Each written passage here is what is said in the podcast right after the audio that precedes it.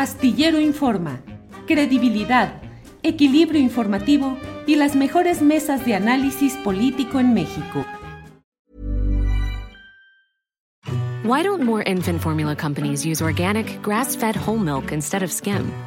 Why don't more infant formula companies use the latest breast milk science? Why don't more infant formula companies run their own clinical trials? Why don't more infant formula companies use more of the proteins found in breast milk? Why don't more infant formula companies have their own factories instead of outsourcing their manufacturing? We wondered the same thing. So we made ByHeart, a better formula for formula. Learn more at byheart.com. Hiring for your small business? If you're not looking for professionals on LinkedIn, you're looking in the wrong place. That's like looking for your car keys in a fish tank. LinkedIn helps you hire professionals you can't find anywhere else, even those who aren't actively searching for a new job but might be open to the perfect role. In a given month, over 70% of LinkedIn users don't even visit other leading job sites. So start looking in the right place. With LinkedIn, you can hire professionals like a professional. Post your free job on linkedin.com slash people today.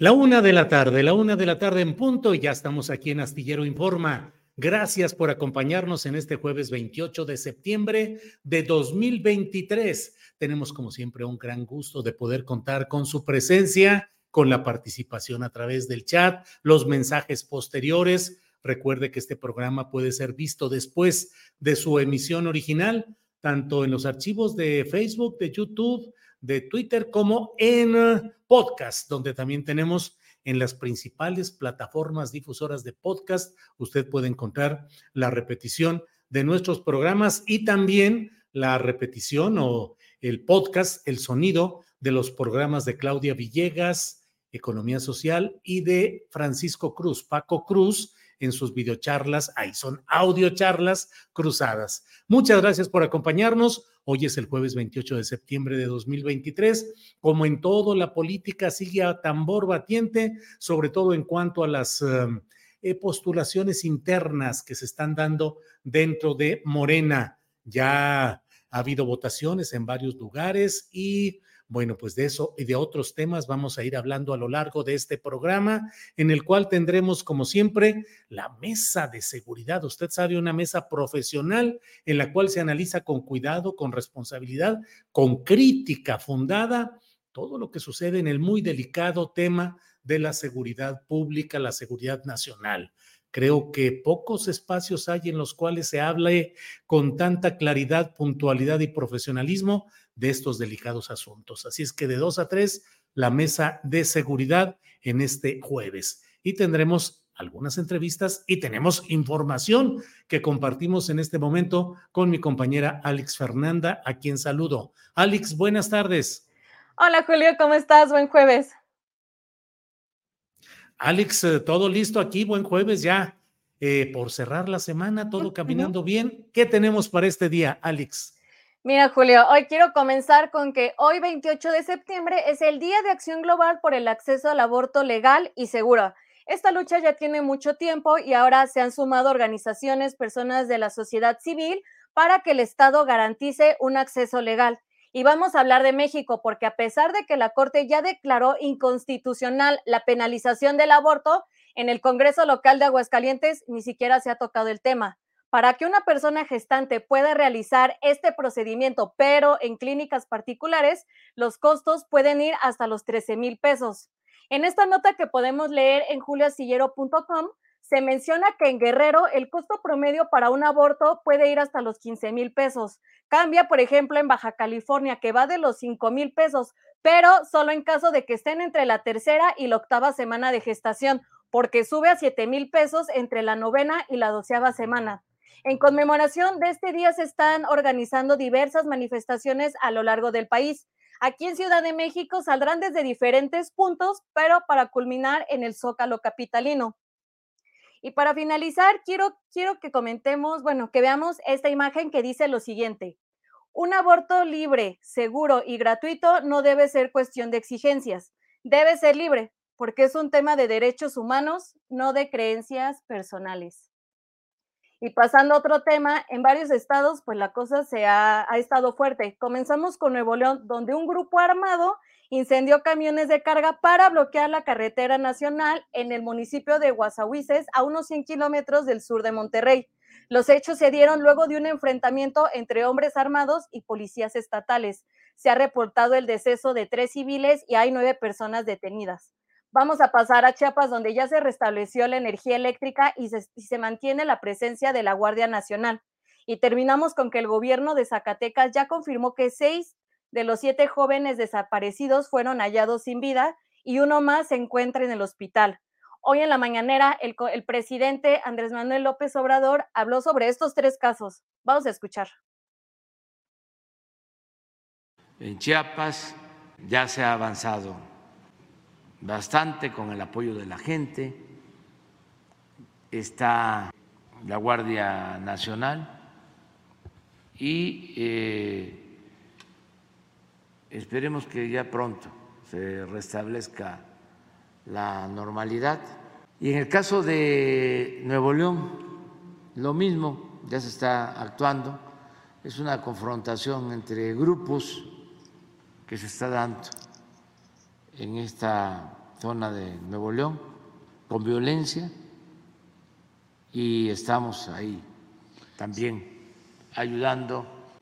Y es eh, lamentable lo que sucedió en Zacatecas de los jóvenes, lo mismo estamos eh, haciendo la investigación de los jóvenes, hay uno que afortunadamente está vivo, eh, herido y está declarando para conocer eh, el porqué de estos crímenes. Antier y ayer se nos incrementaron mucho los homicidios en el país, sobre todo antier. Ayer ya hubo una disminución, pero bien localizados y estamos actuando, estamos trabajando con ese propósito. Y en la mesa de seguridad vamos a tener el análisis puntual. Y pasando a otro tema, en el segundo informe de la Comisión para la Verdad del caso Ayotzinapa apareció el nombre de Omar García Harfuch, quien está aspirando a gobernar la Ciudad de México. A través de su cuenta de X, Harfuch compartió lo siguiente. La información difundida recientemente en torno al caso Ayotzinapa corrobora lo que he manifestado desde un inicio, que en ese momento no estaba como coordinador estatal en Guerrero. En las reuniones en las que participé se establecieron las líneas de acción para la búsqueda de los jóvenes, sin abordar temas de investigación. Lo digo con claridad y firmeza. Nunca participé en los lamentables acontecimientos ocurridos en Ayotzinapa. Claro que hoy en la mañanera le preguntaron al presidente López Obrador. Vamos a escuchar. Cuando le preguntan a Alejandro Encinas que si estaba en esas reuniones o había participado Harfush, él dijo que sí, porque es cierto, pero eso es distinto a que haya eh, participado en la desaparición de los jóvenes. Lo que pasa que como estamos ahora en temporada electoral, pues ya todo es noticia eh, con esos propósitos, ¿no? Y hay que aclarar las cosas como son, no mentir, no utilizar estas cosas para eh, perjudicar a posibles adversarios o competidores o otros futuros candidatos y no utilizar un caso tan lamentable ¿no? como el de los jóvenes de Ayotzinapa desaparecidos con fines politiqueros. ¿Qué va a pasar con las aspiraciones de Harfuch? Pues pronto lo vamos a ver. Y ya para despedirme, les quiero enseñar el siguiente video, porque el AIFA se convirtió en una pasarela de moda para la, la, marca de ropa Barragán, quien presentó una de sus colecciones en el aeropuerto, como la estamos viendo en pantalla. Si quieren ver el video completo, se pueden meter al Instagram de la página Barragán y es el primer post. Pero les quiero preguntar, ¿qué opinan al respecto? Cuéntenos en los comentarios. Julio, regresamos contigo. Bueno, pues desfile de modas y toda la cosa. Bien, bien, bien. Todo es bueno para tratar de darle una mayor vitalidad y mayor actividad al Aeropuerto Internacional Felipe Ángeles. Alex, muchas gracias y seguimos adelante con el programa. Gracias, Alex. Oye, Julio, y antes de despedirme te quiero enseñar algo, porque hablando de ropa, miren, les quiero enseñar. Ay, ahí se ve. Dale, tripulación, tripulación astillero, desfile de modas con Alex Fernanda que nos muestra. Muy bien, Alex, muy bien, qué bueno. Y les quiero decir que lo pueden encontrar en julioastillerotienda.com y pueden encontrar más artículos para que ahí se vayan a dar una vuelta. La página la vamos a dejar en las redes sociales. Julio, me despido. Sale, Alex, muchas gracias. Nos vemos pronto. Gracias. Hasta luego. Bien, pues es Alex Fernanda con este resumen informativo de este día. Y mire, tenemos además de todo, tenemos eh, varias cosas interesantes que compartir con usted. Eh, quise en esta ocasión, vamos a tener una entrevista con Claudio Lomnitz. Es un eh, intelectual, antropólogo, eh, miembro del Colegio Nacional. Em, es actualmente profesor de antropología en la Universidad de Columbia em, y tiene visiones muy interesantes acerca de lo que está sucediendo en el tema de la criminalidad, del tejido social, de la ruptura social, de todo ello. Así es que vamos adelante con esta entrevista.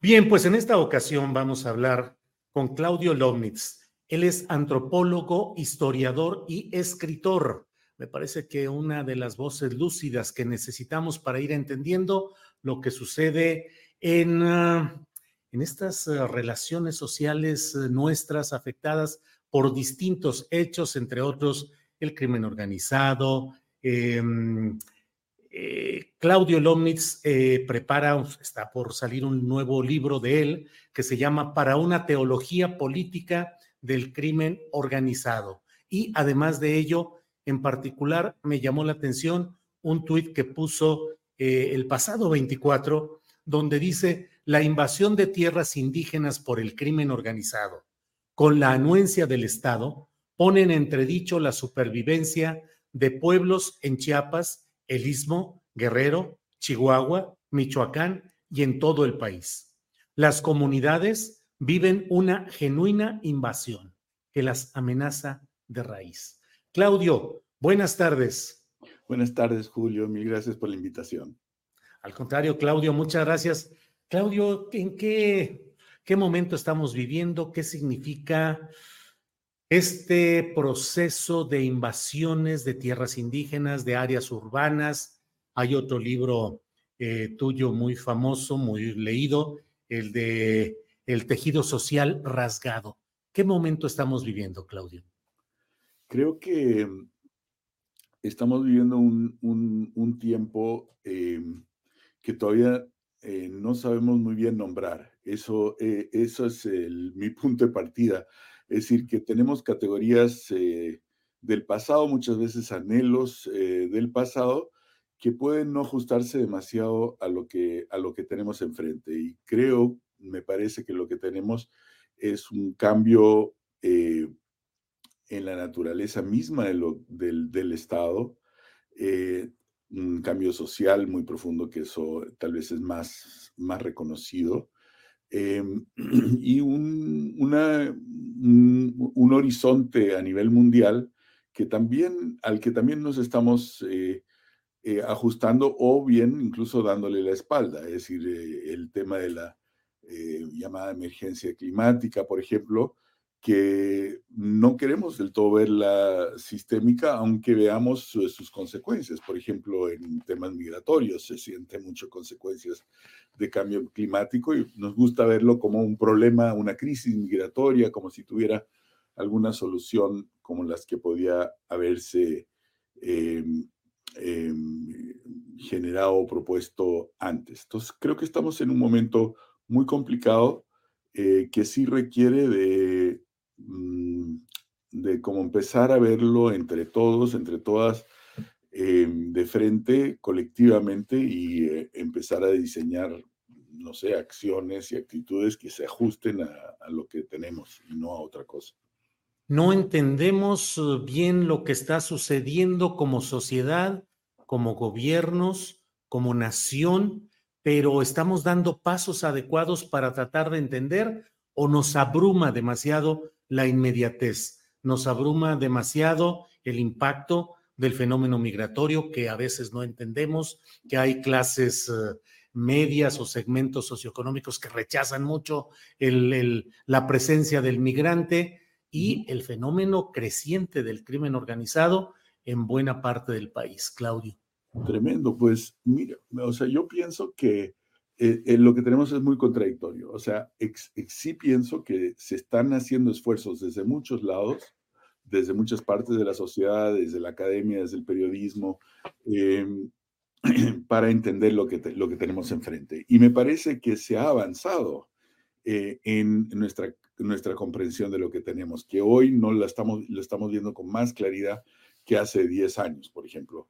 Em, pero también pienso que el deseo de ofuscar o de no ver o de darle la espalda es igualmente potente. Entonces es como, y siento como un, choque entre el querer saber y el no querer saber. Y el, ejemplo del crimen organizado puede ser bueno para entender lo segundo, el no querer saber. Eh, si vemos, eh, para poner un, tipo de, de problemática que relaciona al, crimen organizado, el tema de las desapariciones, em, la sociedad como un todo tenemos, eh, solemos tener tanto miedo a eso que realmente preferiríamos pensar que se trata de una situación excepcional. No queremos ver eh, el, eh, digamos, el aspecto sistémico del que la, de la violencia, del que la, ¿cómo se llama? De la la desaparición es solo una parte de un aspecto más sistémico. Y eso se relaciona también con lo que mencionaste al principio de la conversación sobre las comunidades indígenas. Vemos una noticia de acá, que si hay desplazados en Guerrero, otra de allá, que si hay desplazados eh, en, la, de los Rarámuris, en la Tarahumara, una tercera, que si la frontera con Guatemala y con Malapa, y no nos estamos queriendo dar cuenta que en realidad eh, ha habido un asalto prácticamente en todas las eh, eh, regiones indígenas que están padeciendo. Eso no lo queremos nombrar porque no lo queremos ver, porque preferiríamos pensar que es un problema en tal lugar o en tal otro y no verlo de un modo más sistémico.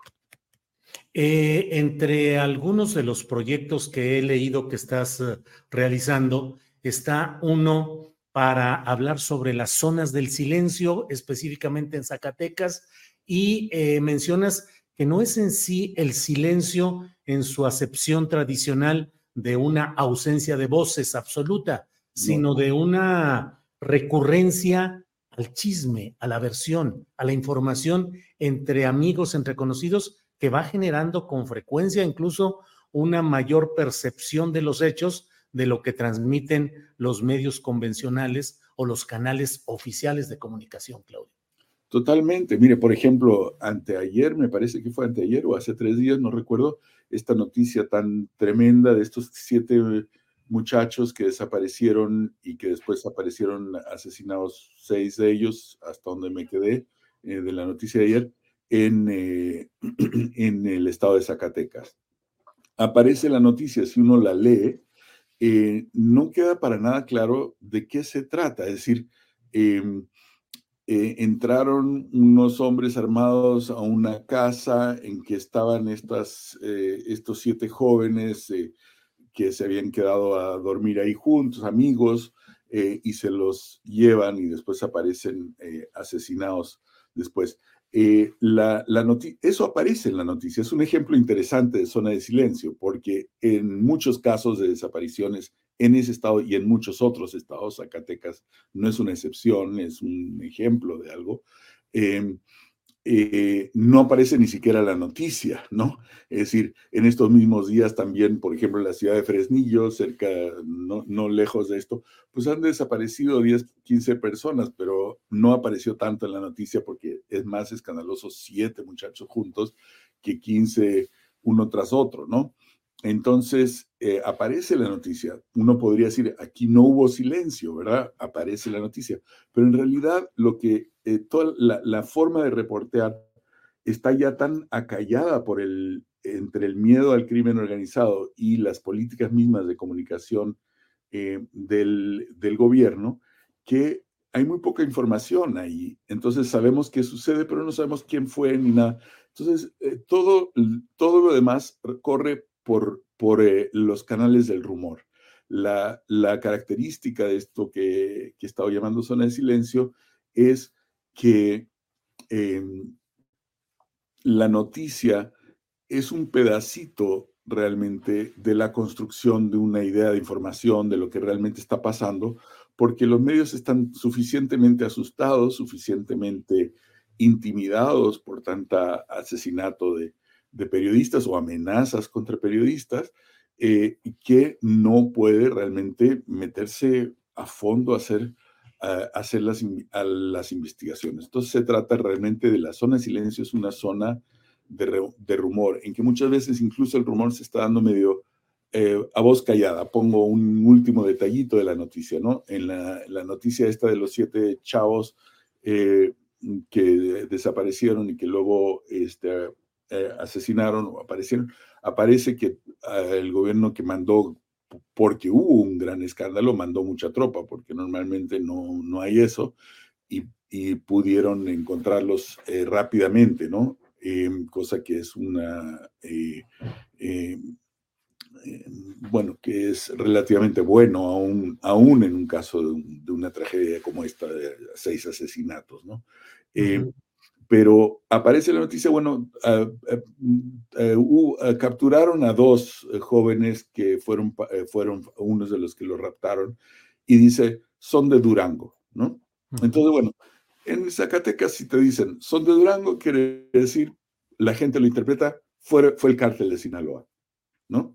Es una clave no sabemos quién fue, en la noticia no te dice quién fue, sino que son pequeñas pistas, ¿no? Bueno, si, estás en Zacatecas, pues el, rollo principal son los de Jalisco, son los de Sinaloa, o últimamente también los del noreste que se han estado metiendo, ¿no? Entonces la gente está preguntándose quién fue, por qué, contra quién va esto, eh, y la noticia no te da realmente, no dice nada, pero da detalles que en clave se pueden leer de una manera o de otra según eh, los chismes locales, ¿no? El hecho de que sean de Durango esos dos chavos en realidad no nos dice absolutamente nada de por qué ni quiénes fueron.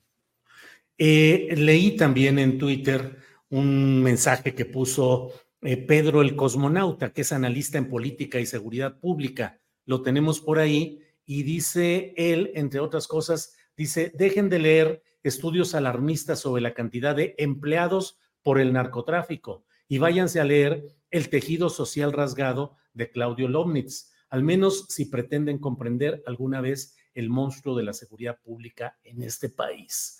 Claudio, tejido social rasgado o ya francamente roto. Uno. Y dos, leí algunas eh, entrevistas y declaraciones tuyas en las cuales, entre otras cosas, dices que la violencia no es eh, producto digamos, del crimen organizado en sí, sino de la retracción del Estado y que la guerra contra las drogas es eh, un chivo expiatorio en realidad. ¿Qué hay sobre esto, Claudio? Em, mira, en cuanto a lo último de la guerra contra las drogas como un chivo expiatorio, lo que sucede es esto. Em, tienes una economía eh, en que la violencia, que está siendo articulada por la violencia, la primera parte, la punta de lanza de eso fue eh, la economía de las drogas y sí que sigue siendo tan importante, ¿no? Y que desgraciadamente es algo que, por cierto, no, no se habla lo suficiente.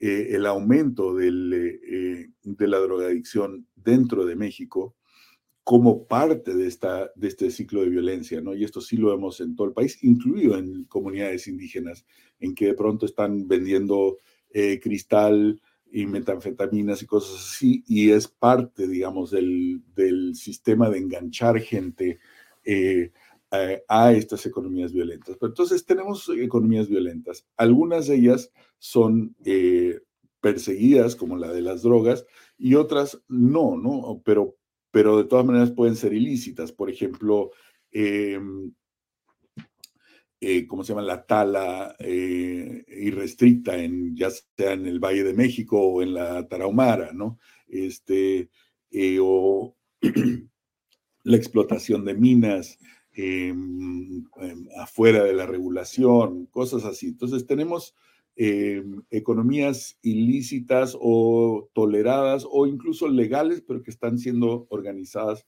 violentamente. Esa, esa, ese tipo de articulación, digamos, de, una, de un mercado a través de una violencia, por, para, por así llamarlo, afuera del Estado, puede estar en coordinación y suplementada por el Estado o pueden o no.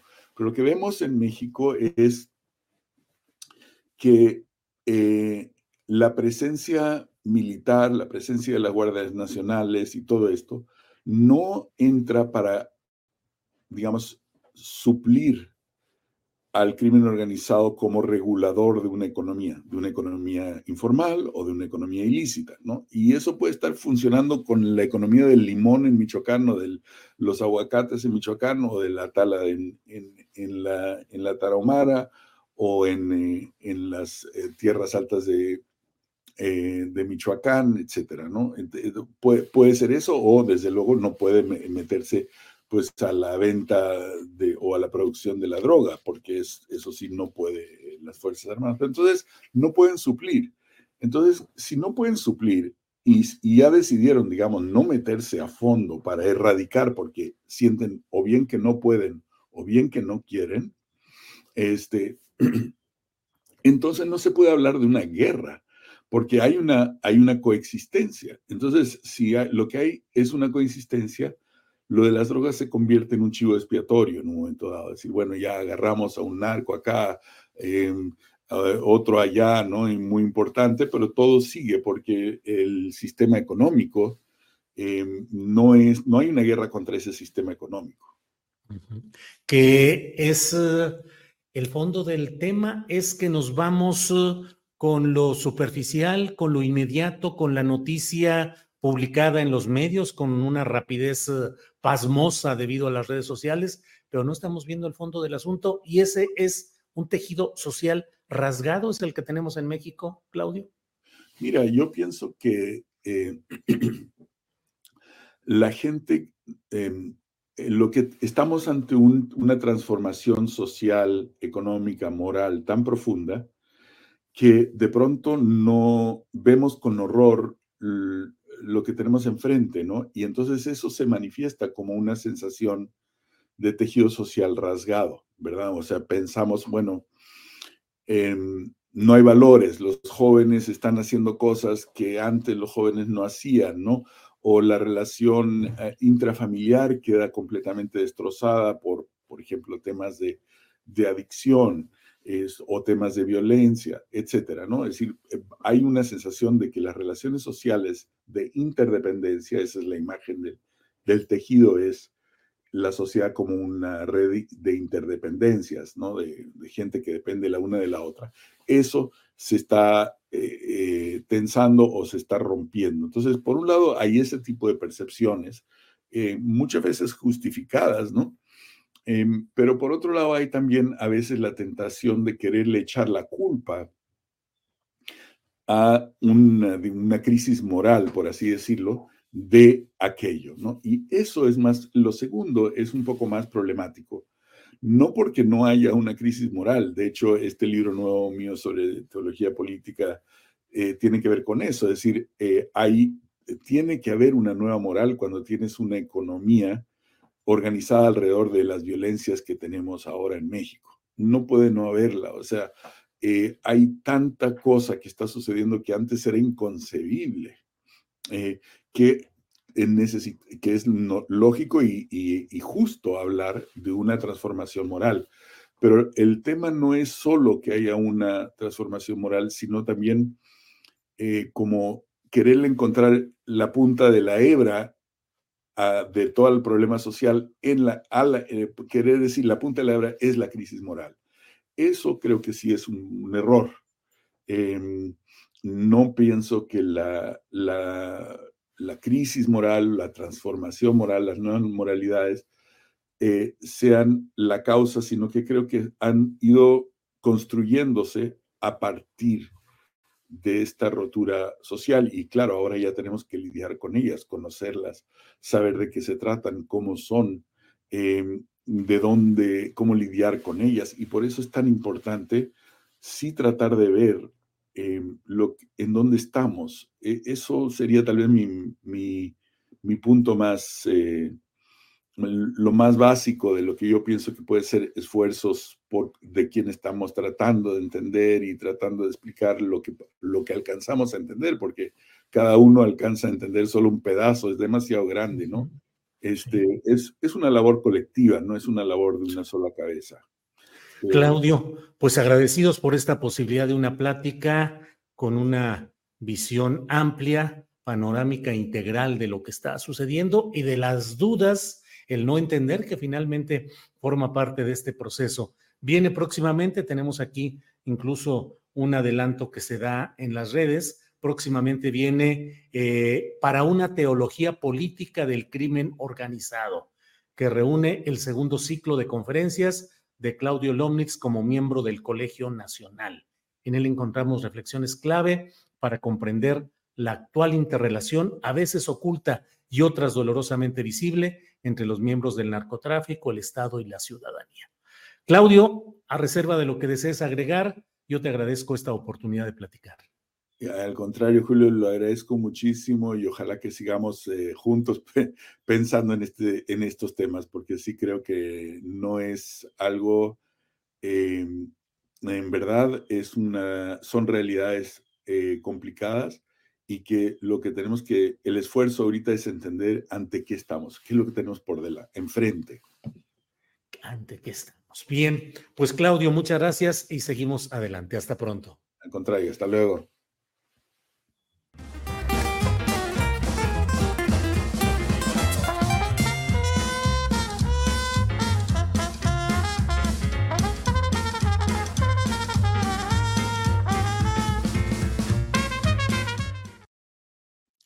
Bien, pues ya estamos de regreso. Me parece que siempre es muy importante que tengamos este tipo de reflexiones que van más allá de lo que se tiene en lo inmediato, en la vorágine de la información, en la rapidez con la que se presentan los acontecimientos, que tengamos espacios para reflexionar y ser capaces de ir a fondo, de tratar de tener una explicación más amplia de lo que va sucediendo.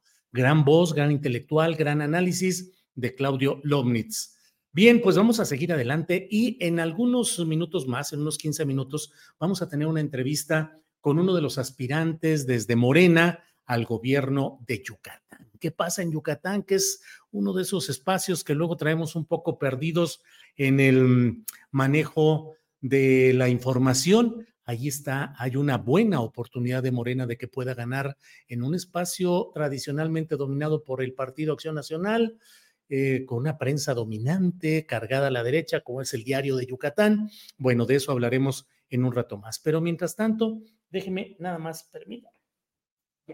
Agarrar aquí un cablecito que necesito y eh, ir con ustedes comentándoles. Eh, un segundo. Mm, mm, mm. Ya, ya está aquí. Bueno, este es mi punto de vista sobre lo que está sucediendo con el caso García Harfuch. Este es mi punto de vista. Hoy el presidente de la República ha hecho pues una serie de consideraciones que en el fondo dejan una percepción de viabilidad político-electoral de Omar García Harfuch. Hay algunos titulares en los portales de información de hoy que dicen eh, AMLO defiende a García Harfuch. No estoy seguro de que sea una defensa. Otros dicen eh, eh, en las redes sociales hay quienes dicen, pues ya esto es vía libre, es eh, el banderazo, la autorización para que avance la candidatura de García Harfuch al gobierno de la Ciudad de México.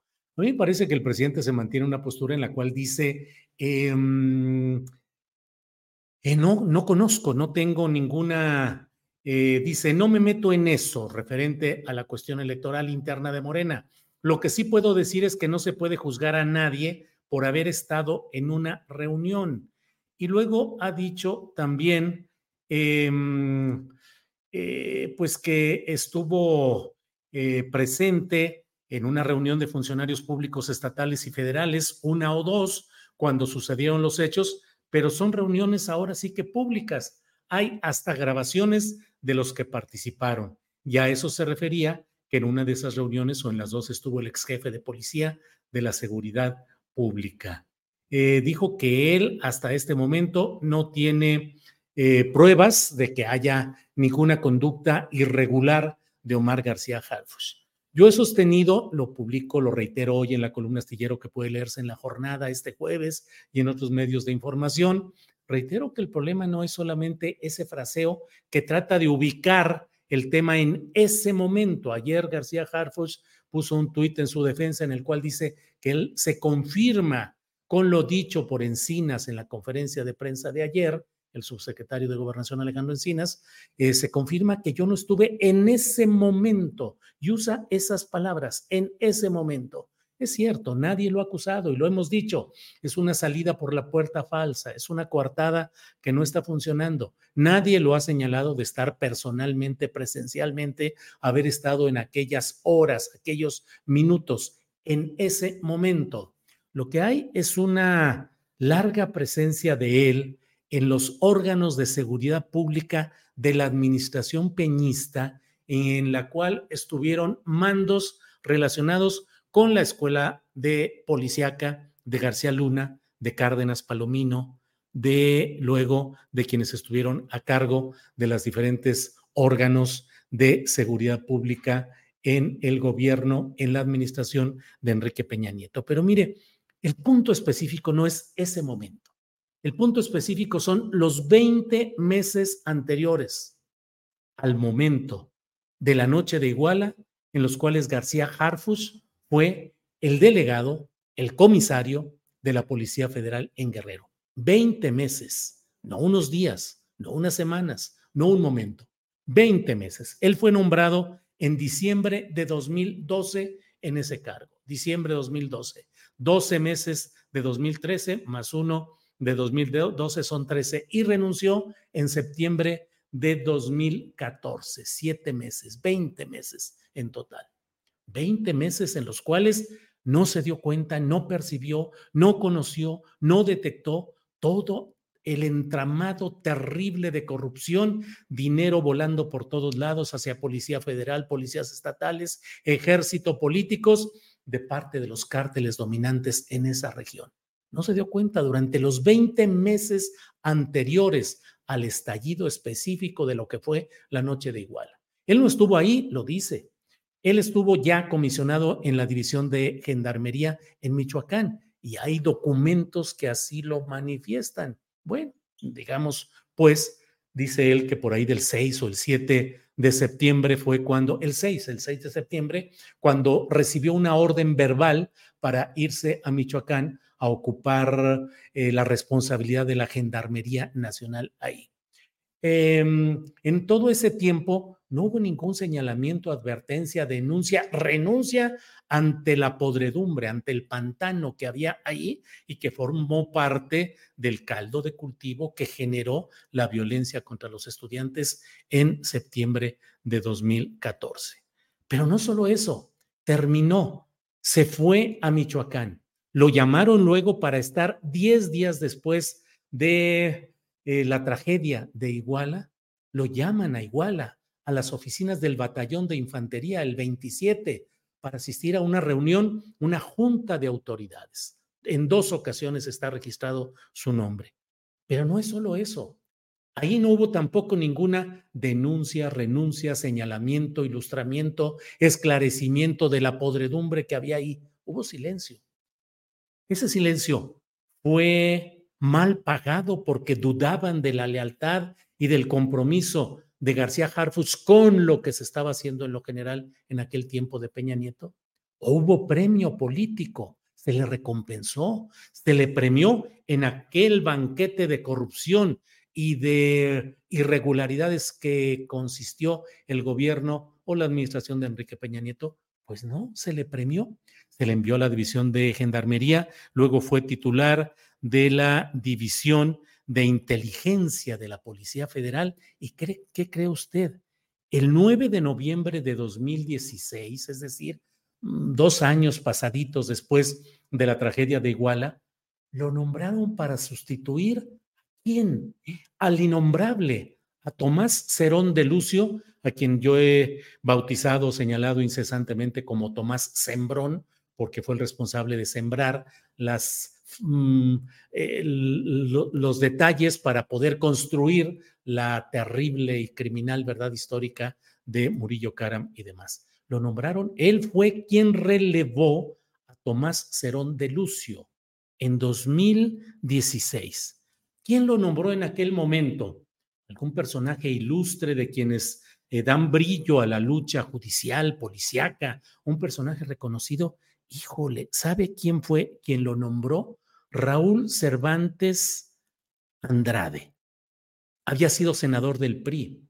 En ese momento era procurador general de la República y formaba parte de la terrible colusión de intereses de los primos Cervantes. Uno, Humberto Castillejo Cervantes, estaba en la Consejería Jurídica de la Administración de Enrique Peña Nieto, es decir, un poco para recordar a Julio Scherer, eh, quien fue consejero jurídico de la actual presidencia, así el gran poder en todo ese ámbito lo tenía Humberto Castillejos Cervantes, que era el consejero jurídico de la presidencia de la República, ocupada espuriamente por Enrique Peña Nieto.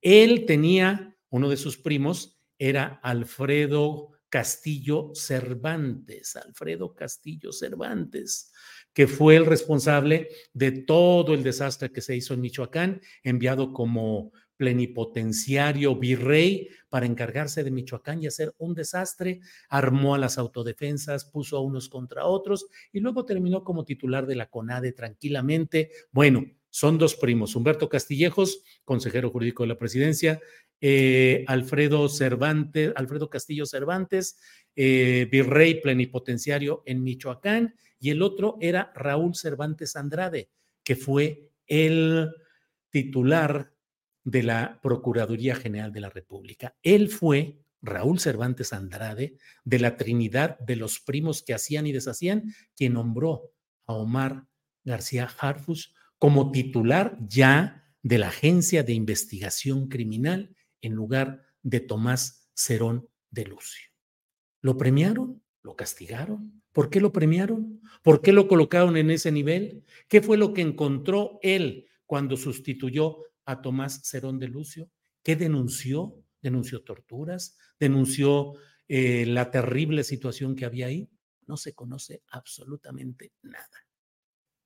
Entonces, creo yo que, pues más allá de estar o no física, personal, presencialmente en la noche de Iguala, de lo cual nadie lo acusa, si hay una larga historia del antes y el después. Antes de la noche de Iguala, estuvo 20 meses como titular de la Policía Federal en Guerrero. Y no, nadie supo, nadie sabe, nadie supo nada, no supo nada. Después fue elevado en, como titular del área de la Gendarmería Nacional en Michoacán. Luego fue nombrado titular de la División de Inteligencia de la propia Agencia de Investigación Criminal. Y luego fue nombrado, dos años después de la tragedia de Iguala, fue nombrado el suplente, el sucesor, el sucesor de Tomás Cerón Lucio como titular de la unidad de la Agencia de Investigación Criminal hasta el final de la administración de Enrique Peña Nieto. ¿Qué tanto supo, qué tanto conoció, qué tanto se dijo? No lo sé. Pero a mí me parece que esos son algunos de los elementos que van más allá de lo que puede ser esa defensa de lo que no se le acusa. Nadie lo acusa de haber estado personalmente con una pistola o con un radio eh, transmisor en la noche de Iguala. No, nadie lo está señalando de eso, sino del antes y del después. Hoy la, eh, el Consejo de Morena va a dar a conocer em, eh, los nombres que van a ser integrados a la encuesta que va a realizar el propio partido para designar eh, la coordinación que luego será la candidatura al gobierno de la Ciudad de México. En fin, pues eso es lo que he querido compartir con ustedes. Dice Ignacio Ramírez, sería un horror para los ciudadanos que Harfuch fuera candidato a la jefatura de gobierno de la Ciudad de México. FDR dice, voto nulo si Morena impone a Harfuch. Eh, podremos estar contra Harfush, pero es dedazo de Chainbaum y AMLO, dice Rommel Andrade. Paul Aguilar, 20 meses que tú no sabes si él tenía un riesgo, estaba al mando de un asesino. No le entendí, Paula Aguilar. Eh, pero Harfus tenía que saber que los normalistas estaban siendo espiados y que había infiltración de la Policía Federal y el ejército por grupos del crimen organizado, dice María Gutiérrez. Keiichi Morisato dice: Palomino fue su padrino, su papá y abuelo, cómplices del autoritarismo, y ahora resulta que es de izquierda, por favor. Em, Eduardo López dice: Pero Julio, la investigación de los delitos pertenece exclusivamente al Ministerio Público. Hay que ser más objetivo. Sí, bueno, entonces la Agencia de Investigación Criminal y la Fiscalía General de la República, a la que pertenece el Ministerio Público, eh, bueno, creo que Harfuch sabe todo lo que pasó, dice Laura Garza. El señor García Harfus tiene conocimiento de muchas cosas, salidas de esas reuniones, dice Georgina Alicia Plasencia. Voy brincando como va cayendo, no estoy seleccionando los mensajes. Javier Meda, Julio a todo lo controlado por grupos de poder, súmale el callo de hacha en BC. Te oyes amarillista, si hubieras estado en su lugar, ¿qué hubieras hecho? En este momento los que están hacen denuncias, dice Tere Elmer. No, Tere, eh, lo hemos señalado una y otra vez, la, el fracaso terrible, deplorable de la Fiscalía General de la República con Tortuguerz el fiscal Gersmanero, que nomás hace lo que le conviene a él, a sus intereses familiares e intereses personales. Pero bueno, vámonos ya caminando con nuestra siguiente entrevista porque ya tenemos la oportunidad. Es la una de la tarde con 45 minutos. Una de la tarde con 45 minutos. Y mire, como le decía hace algunos minutos, em, vamos a hablar con Joaquín Díaz Mena, quien conocen como Guacho por allá en Yucatán. Él fue delegado federal de los programas del bienestar en Yucatán y se ha inscrito como candidato para coordinar la defensa de la 4T en Yucatán. Está con nosotros Joaquín Díaz Mena, a quien saludo. Joaquín, buenas tardes. Hola Julio, me da muchísimo gusto saludar a todo tu auditorio y un honor de verdad estar invitado a tu programa. Al contrario, Joaquín, muchas gracias. Joaquín, ¿cómo están las condiciones para que Morena pueda instalarse, poner un pie con un ganar la próxima gubernatura en Yucatán, si históricamente ha sido una tierra, pues siempre con una gran presencia de la derecha, del panismo, con un control informativo claro que es el diario de Yucatán, con intelectuales, con personajes del panismo asentados en Yucatán. ¿De veras hay chance de que Morena gane esta vez, Joaquín? Así es, Julio, inmejorables condiciones tenemos en este momento. Fíjate que en 2018 cuando el presidente Andrés Manuel López Obrador me invita como candidato de Morena en aquel entonces a acompañarlo, pues apenas estaba todavía comenzando Morena con un 8-10% de intención de voto. Realmente ayudamos como un audio de sacrificio para que gane el presidente aquí, pero nosotros llegamos hasta 21 puntos en esa elección pero el trabajo de cinco años como delegado de bienestar, recorriendo cada rincón de Yucatán, haciendo llegar los programas del presidente, hoy aparece en las encuestas con la marca, ojo, la marca Morena por encima de la marca PAN en varias encuestas, incluso nacionales. Y realmente esto es un resultado de cómo los yucatecos han visto cómo el presidente Andrés Manuel López Obrador ha consentido a Yucatán. Es uno de los estados históricamente, de verdad te digo, es el estado en este momento, es el presidente de la República que más veces visitó Yucatán en la historia y con inversiones como el proyecto integral del tren Maya, como el Gran Parque de la Plancha, el nuevo Hospital Oram, inversiones en Puerto Progreso, en Izamal, Pueblo Mágico, en Pistechi, Chichen en Valladolid pues el pueblo yucateco hoy está satisfecho de que se han puesto las bases de la cuarta transformación, además de los programas de bienestar. Atendimos, imagínate, a 600 mil yucatecos con una inversión de 10 mil millones de pesos en un año. Es la cuarta parte de la población. A eso atribuyo que hoy en las encuestas el presidente salga con casi el 80% de aprobación en Yucatán. Creo que son condiciones inmejorables. Joaquín, en el fondo, el Partido Acción Nacional, su pensamiento o su formación política puede ganar contigo, porque tú fuiste largamente panista hasta 2018, en el que pasaste a Morena. Efectivamente, cuando me invita el presidente Andrés Manuel López Obrador, había un bipartidismo muy marcado en Yucatán. Sin embargo, el trabajo que hemos realizado, puedo comentarte que ha penetrado en una transformación en la vida de las familias yucatecas y eso ha ayudado muchísimo para que hoy por hoy, a pesar de que Yucatán, eh, hay que reconocerlo, eh, hay una alta aprobación también de la labor del gobierno del estado, hay un crecimiento económico, somos el estado más seguro del país, pero nosotros la intención que tenemos de aspirar a coordinar los comités de defensa de la cuarta transformación es para ir a todos los rincones del Estado a decirles que hace falta consolidar la cuarta transformación para que no solamente sea crecimiento y beneficie a unos cuantos, sino que sea crecimiento que genere desarrollo y que genere bienestar en la mayoría de las familias, que haya igualdad de oportunidades. Si algo Yucatán ha tenido a lo largo de las décadas es una enorme brecha de desigualdad que con los programas de bienestar aunado a toda la inversión que se está haciendo con el tren Maya, hemos tenido avances significativos. Te digo, por ejemplo, el 11% de los yucatecos dejó de vivir en pobreza y el 50% de los que estaban en pobreza extrema dejaron de estar en esta situación. Estamos hablando de 130 mil yucatecos aproximadamente que ya no están en pobreza extrema. Sí, Joaquín, yo te preguntaba, eh, viendo que tú fuiste presidente municipal por el PAN, fuiste diputado federal, eh, dos veces, dos, veces ocasiones diputado federal, por diputado el local por la zona de Tizimín, la zona ganadera. Así es. Fuiste eh, delegado de la SEP por nombramiento de Felipe Calderón en su momento, consejero estatal, consejero nacional del PAN. Entonces, lo que te preguntaba era, contigo podría ganar el PAN, pero por la bandera de Morena. No, yo no, yo no comparto esa visión, Julio, porque en este momento nosotros estamos defendiendo los principios de la cuarta transformación que el presidente nos ha inculcado y que lo hemos trabajado hombro con hombro durante cinco años y que es ver por los que menos tienen, defender en primera instancia a los más pobres de Yucatán. Hemos llevado los programas eh, a lo largo y ancho de nuestro territorio y hoy realmente estamos compitiendo para defender la cuarta transformación. Si alguien todas las mañanas estuve en la radio hablando de la labor del presidente y anunciando todos los proyectos que venían para Yucatán, es tu servidor.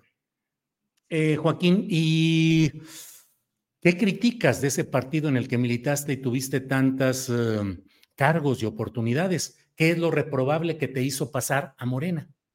Bueno, en el 2018 yo me salgo, renuncio al partido en aquel entonces por un acuerdo político que había de ir a unas encuestas en las cuales había acordado que yo iba a la senaduría y en el último momento no me dieron ese cargo y hay que decirlo, la mayoría de las personas que salen de un partido político es porque sienten que no fueron valorados en su justa medida. Yo quedé en segundo lugar en aquel entonces en la encuesta y de último momento no nos dieron la senaduría y yo decidí junto con mi familia renunciar en aquel entonces y regresarme a dar clase. Yo tengo plaza de maestro y bueno, ya estaba buscando eh, regresar a mi plaza cuando me localiza personas cercanas al presidente Andrés Manuel López Obrador y me invitan a platicar con él. Yo soy de un municipio de San Felipe que está en la zona oriente, ahí junto a Río Lagarto, es un municipio muy pequeño. Aprendí del servicio público de mi padre, que fue dos veces alcalde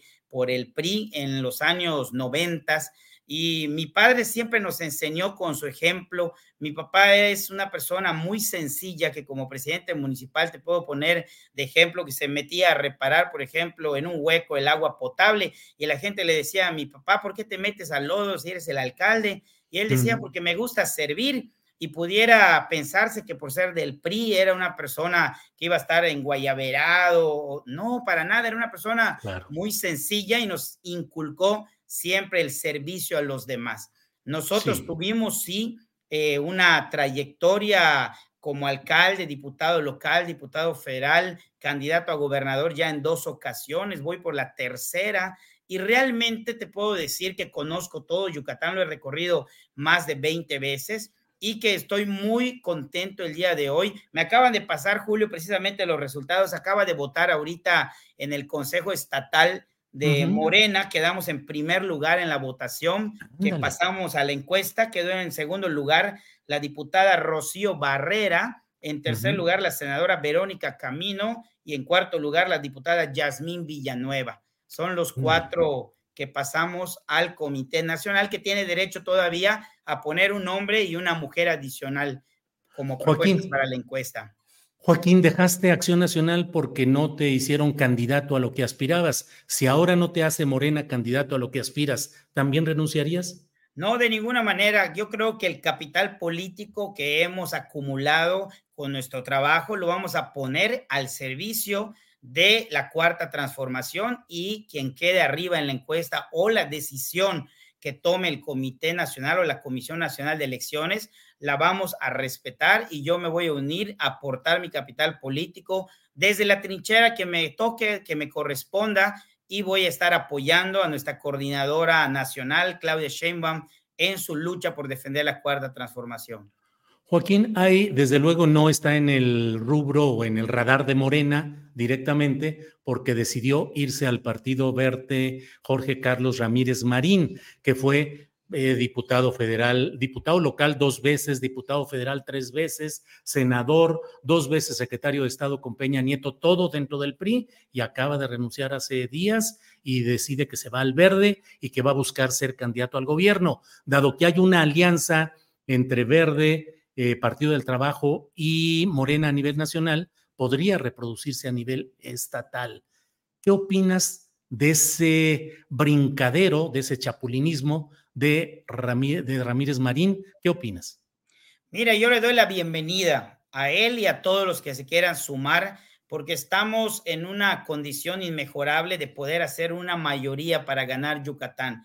Va a ser una elección muy competida, nada fácil, y necesitamos de todos los yucatecos que quieran aportar. El senador Ramírez Marín tiene una estructura propia, eh, tiene una larga trayectoria, y yo le doy la bienvenida. Vamos a competir. Si el Comité Nacional decide incluirlo en la encuesta, tendré que competir con él y con las otras compañeras Rocío, Verónica, Yasmín, que son diputadas y una senadora. A todas les expreso de verdad mi afecto, mi cariño y mi respeto. Tienen todo el derecho de participar y con mucho gusto vamos a competir también con el senador eh, Ramírez Marín. Obviamente yo lo invitaría, ¿verdad?, a valorar eh, dónde puede aportar más. Yo lo invitaría a que se sume a nosotros porque estamos ahora encabezando las encuestas y nada me daría más gusto que vengan a sumar y que no vengan a exigir es la titularidad de la candidatura a la gubernatura, pero si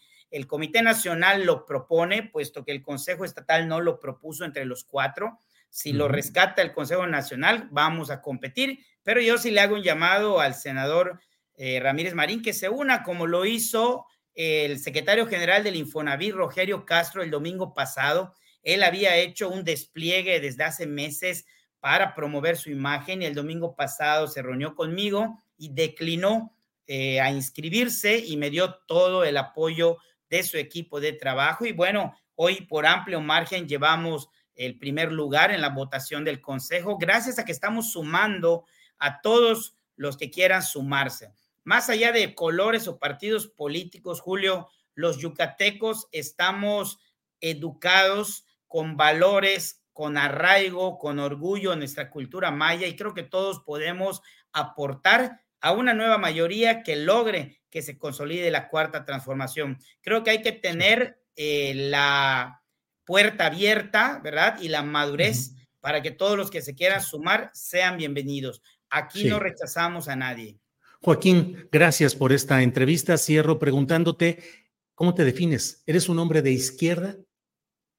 Bueno, tenemos los valores del gobierno del presidente Andrés Manuel López Obrador y hemos defendido precisamente la lucha por los que menos tienen. Inicié mi inscripción debajo de la estatua de Felipe Carrillo Puerto, que fue el primer gobernador socialista y que hizo tremendos cambios en favor de nuestros hermanos mayas, de los que menos tienen, y por supuesto que es una inspiración para nosotros trabajar como lo hizo él y siguiendo también el ejemplo de nuestro presidente Andrés Manuel López Obrador, ejemplo de tenacidad, de nunca rendirse y sobre todo de siempre poner por encima de cualquier cosa, luchar por los que menos tienen y lo está logrando y eso queremos para Yucatán. Sí, eres de izquierda. Por supuesto que sí.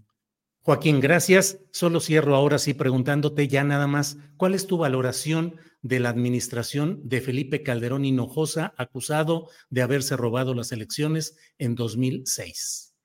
Bueno, en aquel, en aquel momento nosotros estábamos militando en ese partido, ya a toro pasado, creo que fue un error la guerra contra el narco, eso es lo que dejó marcada su administración y que ahora el presidente con una nueva manera de apostarle a prevenir el delito, de ir a las causas del delito con programas como Jóvenes Construyendo el Futuro, con becas para los jóvenes, apostándole a, un, a una reestructuración del tejido social, es como podemos evitar que el delito lleve a los jóvenes por el mal camino. Estamos en un estado donde hay una gran seguridad. Nosotros vamos a apostarle a continuar para conservar la seguridad en Yucatán, por ejemplo, yo estoy a favor de que el comandante Luis Felipe Saidén Ojeda continuara en ese cargo por los sexenios que él lo desee, porque ha logrado tener a Yucatán con un primer lugar siempre en seguridad. Y también tiene mucho que ver con la forma de ser de los yucatecos, que somos gente muy tranquila. Aquí cuando se habla de inseguridad, hablamos de robo a casa, habitación o de delitos menores que no se comparan para nada con los delitos de otros estados del norte. Joaquín Díaz, Joaquín, ¿llegó por fraude electoral Felipe Calderón a Los Pinos? Pues en aquel momento nosotros no lo veíamos así, no te podría ¿Y ahora? que no, en, ningún momento podría yo decirte que llegó por fraude. Eh, realmente nosotros militábamos en el PAN en aquel momento y bueno, llegó, estuvo apretada la elección. Pero la ganó legítimamente Felipe Calderón pues en aquel momento así lo calificaban las autoridades electorales. Bien, Joaquín, muchas gracias y seguimos atentos a lo que suceda en esta elección tan interesante que viene en Yucatán. Joaquín, muchas un abrazo, Julio, gracias por la invitación. Al contrario, gracias a ti. Hasta pronto. Bueno, pues son las dos de la tarde con un minuto, dos de la tarde con un minuto y vamos a seguir. Bueno, tenemos ni más ni menos que nuestra mesa de seguridad. Tenemos una cortinilla y entramos de inmediato.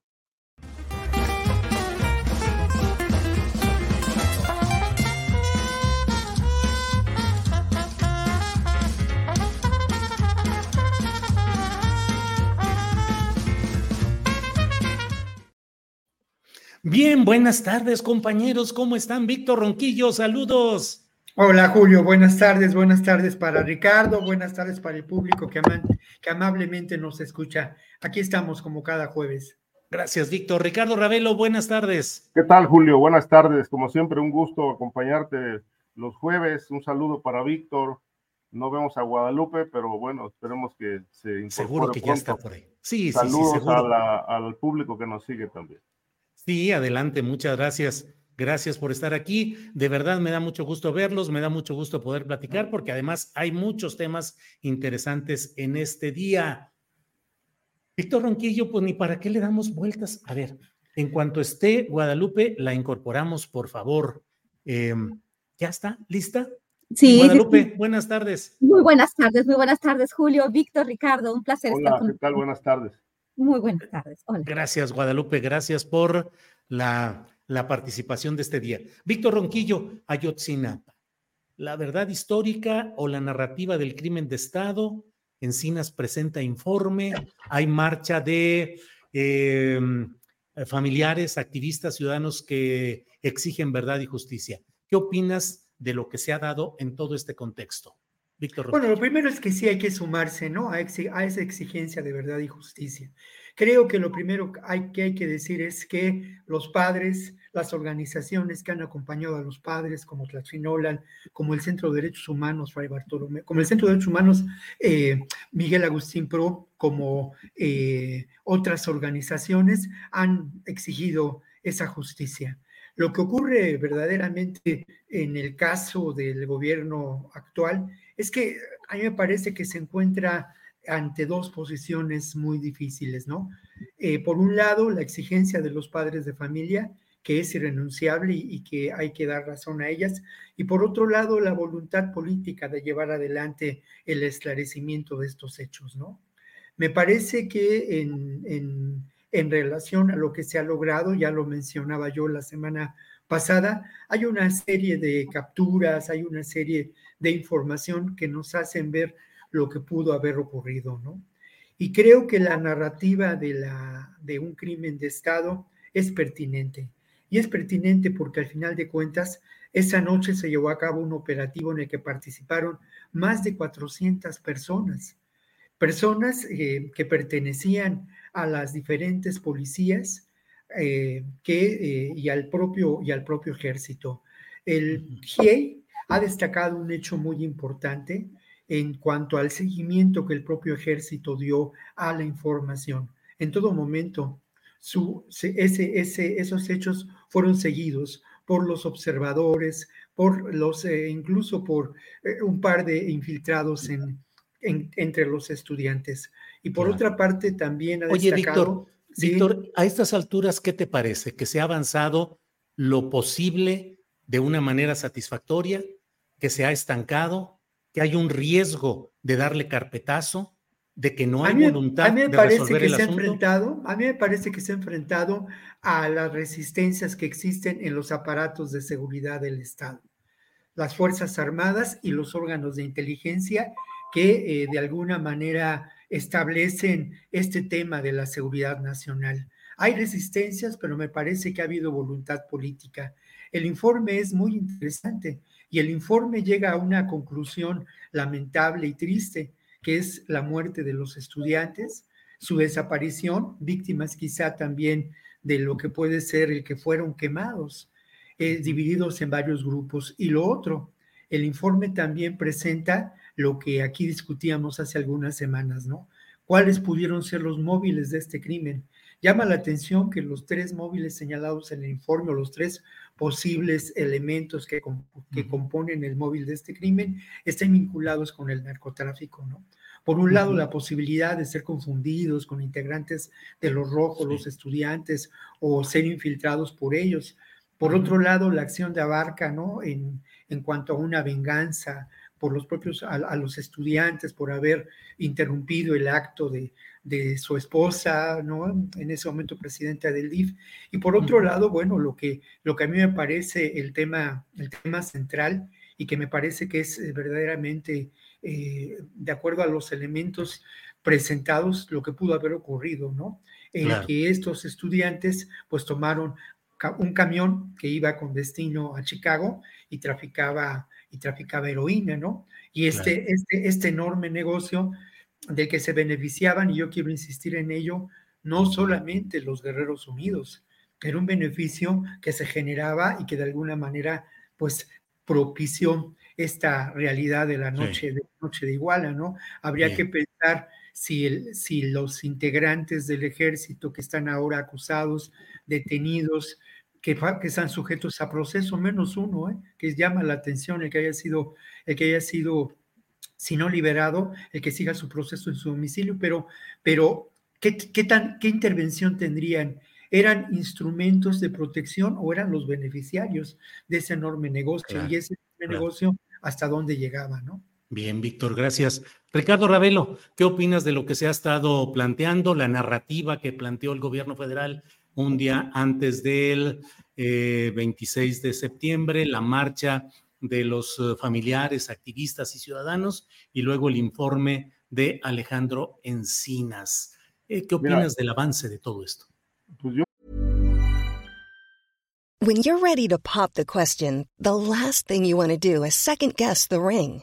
At BlueNile.com, you can design a one-of-a-kind ring with the ease and convenience of shopping online. Choose your diamond and setting. When you find the one, you'll get it delivered right to your door. Go to Bluenile.com and use promo code LISTEN to get $50 off your purchase of $500 or more. That's code LISTEN at Bluenile.com for $50 off your purchase. Bluenile.com code LISTEN. Burrow's Furniture is built for the way you live.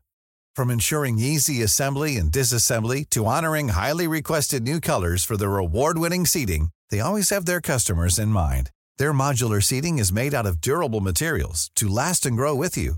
And with Burrow, you always get fast, free shipping. Get up to 60% off during Burrow's Memorial Day sale at burrow.com slash ACAST. That's burrow.com slash ACAST. burrow.com slash ACAST. No veo avances. Yo veo una, la misma película del año pasado y veo el caso empantanado porque, este, como lo hemos dicho aquí, hay demasiadas resistencias. El señalamiento de la participación militar o de algunos miembros del ejército en la desaparición de los estudiantes se conoce desde el 2019 más o menos, cuando Gildardo López, el Gil, miembro de Guerreros Unidos, eh, declaró ante la eh, Fiscalía eh, que un grupo de militares se llevó a los estudiantes o a buena parte de ellos a un cuartel y que posteriormente se los entregaron a eh, los sicarios del cártel de Guerreros Unidos que operaban en Iguala y en Huichuco, dos zonas que están señaladas en informes de inteligencia de ser eh, refugio de Guerreros Unidos, donde a las víctimas se les deshacía en ácido o bien se les trituraba en molinos de carne. Este, cualquier destino de estos pudo haber sido posible para los estudiantes de Yotzinapa. Eh, pero hay un punto que a mí me parece que, que el gobierno no, no, al gobierno no le quiere entrar este, y que generó esto una fricción el día que se reunieron los padres de los estudiantes con el presidente. Ellos insisten y han venido insistiendo desde hace mucho tiempo en que, en que se deben de recabar los informes militares, chats, audios, conversaciones eh, toda la tarea de espionaje del ejército y la marina eh, en aquella zona de Guerrero y particularmente durante los hechos del 26 de septiembre de 2014. Ellos aseguran que aquí hay, hay luces, hay rutas a seguir eh, respecto de la actividad criminal que había en la zona y sobre todo de la participación de militares, porque no todos los que están presos son los que participaron. Hay una amplia red de militares, según dicen ellos, que participaron eh, en contubernio con Guerreros Unidos y que esta información la tiene la Secretaría de la Defensa Nacional y la Marina.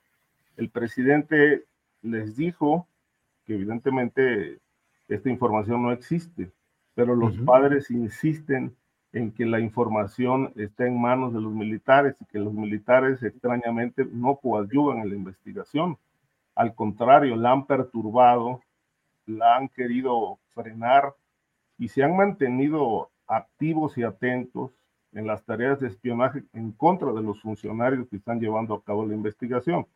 De tal manera que si el presidente no ordena al secretario de la Defensa Nacional que se abran estos archivos, que se conozcan todos estos chats, comunicaciones entre narcotraficantes, militares, policías, eh, funcionarios, todos los que habrían participado en, eh, no solamente en las acciones criminales, sino en, las operaciones de ocultamiento de información, pues el caso va a seguir en las mismas, en la oscuridad, en la impunidad. Y a mí me parece, y lo, y reitero tal cual lo ha venido haciendo, es un caso que López Obrador no va a resolver y va a entregar, no va a entregar cuentas claras en este caso y simplemente pues va a quedar envuelto en la impunidad. la razón más poderosa es que no se quiere meter con los militares. Bien, Ricardo, gracias. Guadalupe Correa, tu opinión en lo general, por favor, de lo que estamos eh, viendo de este caso de Ayotzinapa, ejército, informes oficiales, movilizaciones. Guadalupe. Sí, se ha dicho bastante y eh, afortunadamente, pues, eh, se, se, han hecho muchas preguntas, ¿no? Creo que John Gibler y Temoris Greco han sido por el tiempo que han pasado estudiando también eh, este, este caso, también Federico Mastro Giovanni. He tenido la oportunidad de leer el trabajo de John Gibler, este, creo que en Aristegui, noticias en el portal, pero se ha reproducido. Y bueno, también seguido eh, lo, que, lo que ha dicho Temoris. No puedo estar más de acuerdo con lo que dijo Ricardo Ravelo el día de hoy. Y bueno, yo creo que soy un poco más dura en el sentido de que pienso Después de lo que sucedió con la Fiscalía Especializada para el caso Ayotzinapa, lo que pasó con el fiscal, las declaraciones en la mañanera del presidente, de alguna forma haciendo la acusación de que ellos no quisieron que se dieran estas órdenes de aprehensión. Y tuve, como he dicho en muchas ocasiones, la oportunidad de platicar con Omar. En, eh, aquí en Estados Unidos. No es la Comisión Interamericana de Derechos Humanos ni la OEA que, que tiene la mano negra. Es la falta de voluntad del presidente de realmente hacer una investigación como lo prometió. Porque con bombo y platillo se presentó, eh, este, se presentó este plan de una creación de la Comisión de la Verdad y esta Comisión de la Verdad que también sus integrantes han tenido un papel pues bastante penoso, incluyendo obviamente el, el subsecretario Encinas. Porque cuando, como dice una cosa, dice la otra, que hay un puro encubrimiento de, sí hay información, ¿no? Se invitó al grupo este, interdisciplinar, expertos independientes. No quieren la, primero se abren las puertas, pero se cierra. ¿Para qué? Para proteger a los militares. Exactamente como, no, y no solamente para proteger a los militares. Aquí sigue habiendo una mentira histórica. ¿Por qué? Porque realmente ¿dónde están los desaparecidos? Como bien dice Ricardo, se tienen que abrir estas comunicaciones para tener todos y cada uno de los responsables, pero los principales responsables fueron el presidente de la República en ese tiempo. Un crimen de Estado, un crimen, yo sí, yo insisto, un crimen de varias personas en el gobierno de Enrique Peña Nieto a todos niveles con el conocimiento del presidente, con el conocimiento de Omar García Harfuch, porque también me parece interesante que salga hoy todo esto. No sé si para no manchar la elección de Claudia Sheinbaum y para que no pierda tanto, este, este, tantos puntos y se haga un escándalo, y se hace desde el gobierno de, Andrés Manuel López Obrador en tiempos convenientes. Por el otro lado, también eh, la discusión con relación al exdelegado de la, de la Policía Federal en Guerrero, que era Omar García Harfuch, que estuvo este, participando en, pues en las reuniones y tuvo que decir que sí, pero que él no tuvo nada que ver con esto. Pero sabía, sabía y él, él era este, el representante del gobierno federal en el estado de Guerrero. O sea, realmente todo esto tiene un sabor, muy mal sabor de boca. El fiscal, por un lado, obviamente deja su posición. ¿Por qué? Porque sabía que había más cosas, había más responsables. Solamente liberando algunas órdenes de aprehensión, como lo suele hacer la fiscalía de Gertz Manero, o sea, que ahorita, es un, que ahorita es un héroe cuando no ha hecho absolutamente nada. Libera órdenes de aprehensión al, al, por mayor y finalmente no termina ni un caso.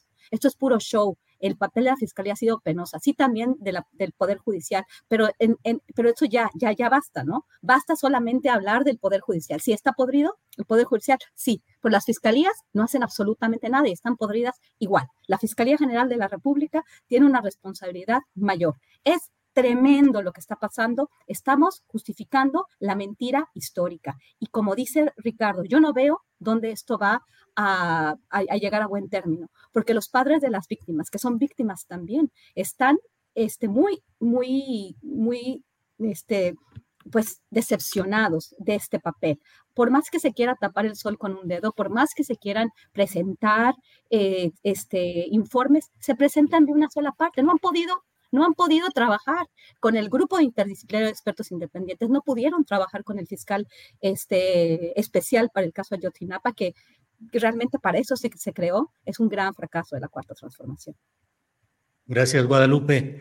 Eh, Víctor Ronquillo, el presidente de la República hoy hizo señalamientos que no sé cuál sea tu punto de vista. Dice, ahora estoy investigando de dónde salió quien fue fiscal especial, Omar Gómez Trejo que fue un hombre con una larga trayectoria avalada con la confianza de familiares y activistas de los 43, Omar Gómez, Gómez Trejo, que dio una entrevista precisamente a John Gibler en la cual narra cómo se dinamitó, según lo que él plantea, la investigación sobre el caso Ayotzinapa y narra cómo de repente le llegaron a decir se judicializa el caso de eh, Jesús Murillo Caram, pero a la de ya. Y que él dijo, a ver, espérate, eso se tiene que fundamentar, tiene que organizarse, tiene que prepararse, porque además, eso lo digo yo, ¿cuántos casos hemos visto en los cuales por las prisas, por el momento político, por la oportunidad, según cálculos políticos, se generan carpetas o consignaciones que luego se caen en el camino porque se hicieron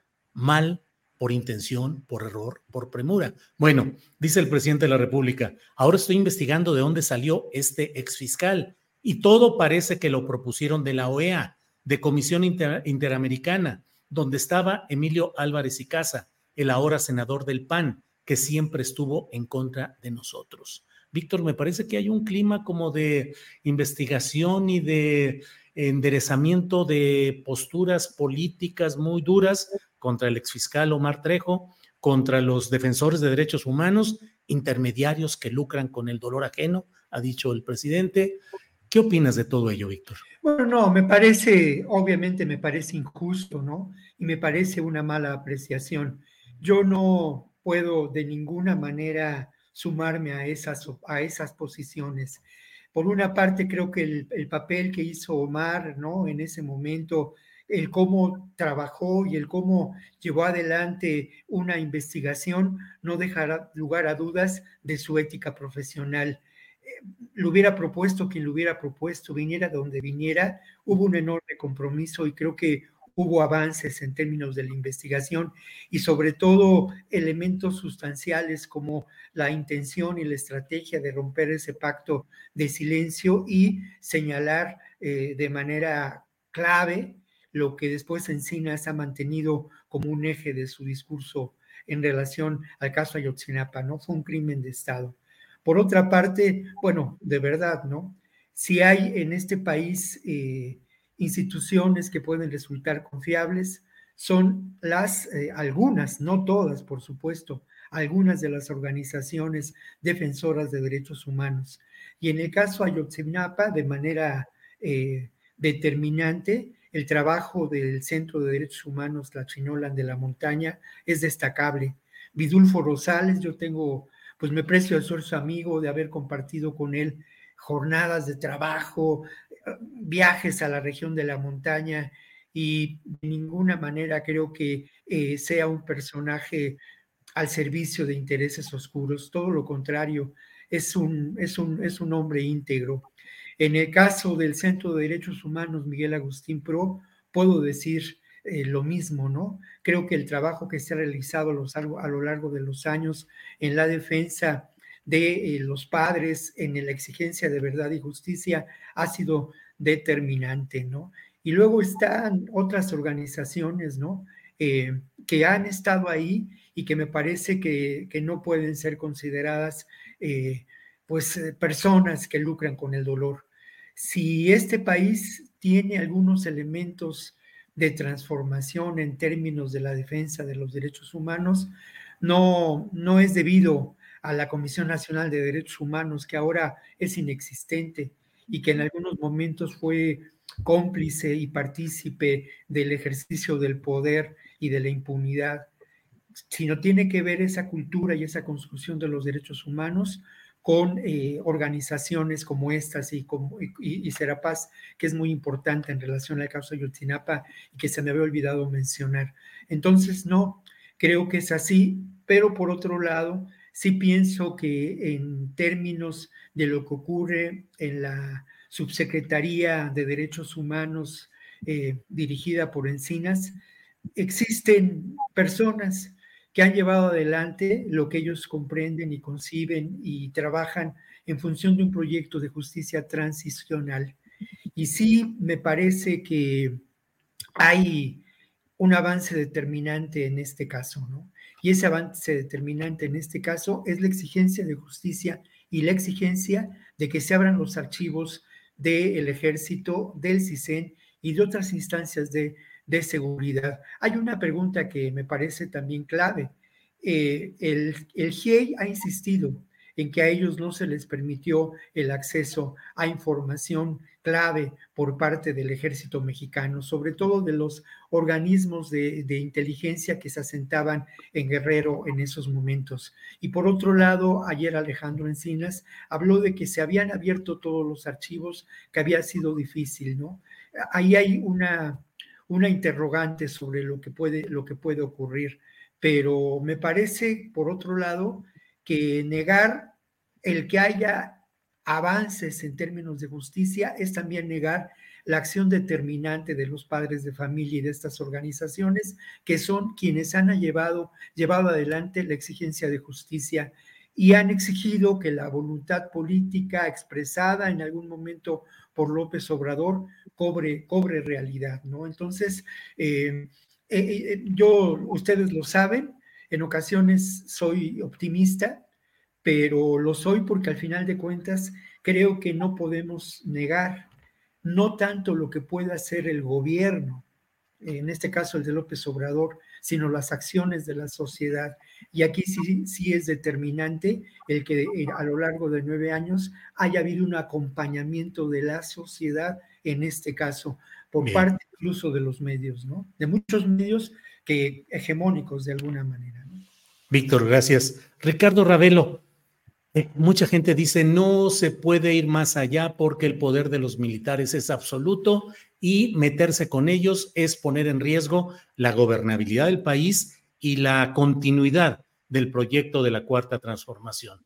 Los militares son un factor que dicen no hay que tocarlo, mejor dejémoslo así. ¿Qué opinas de esas eh, interpretaciones, Ricardo? Yo creo que, que tienen mucho sentido, ¿no? Es decir, hay dos poderes que son impenetrables, los militares y la iglesia y obviamente este caso de Ayotzinapa no, no avanza, yo no estoy de acuerdo en que haya avances. Hay datos nuevos, pero avances no hay. El, el, avance central es qué pasó con ellos y hay hipótesis, pero no hay conclusiones fehacientes, no hay una nueva verdad, hay una pedacería de hechos, de historias, pero no hay una nueva verdad sobre el caso porque no se ha aclarado.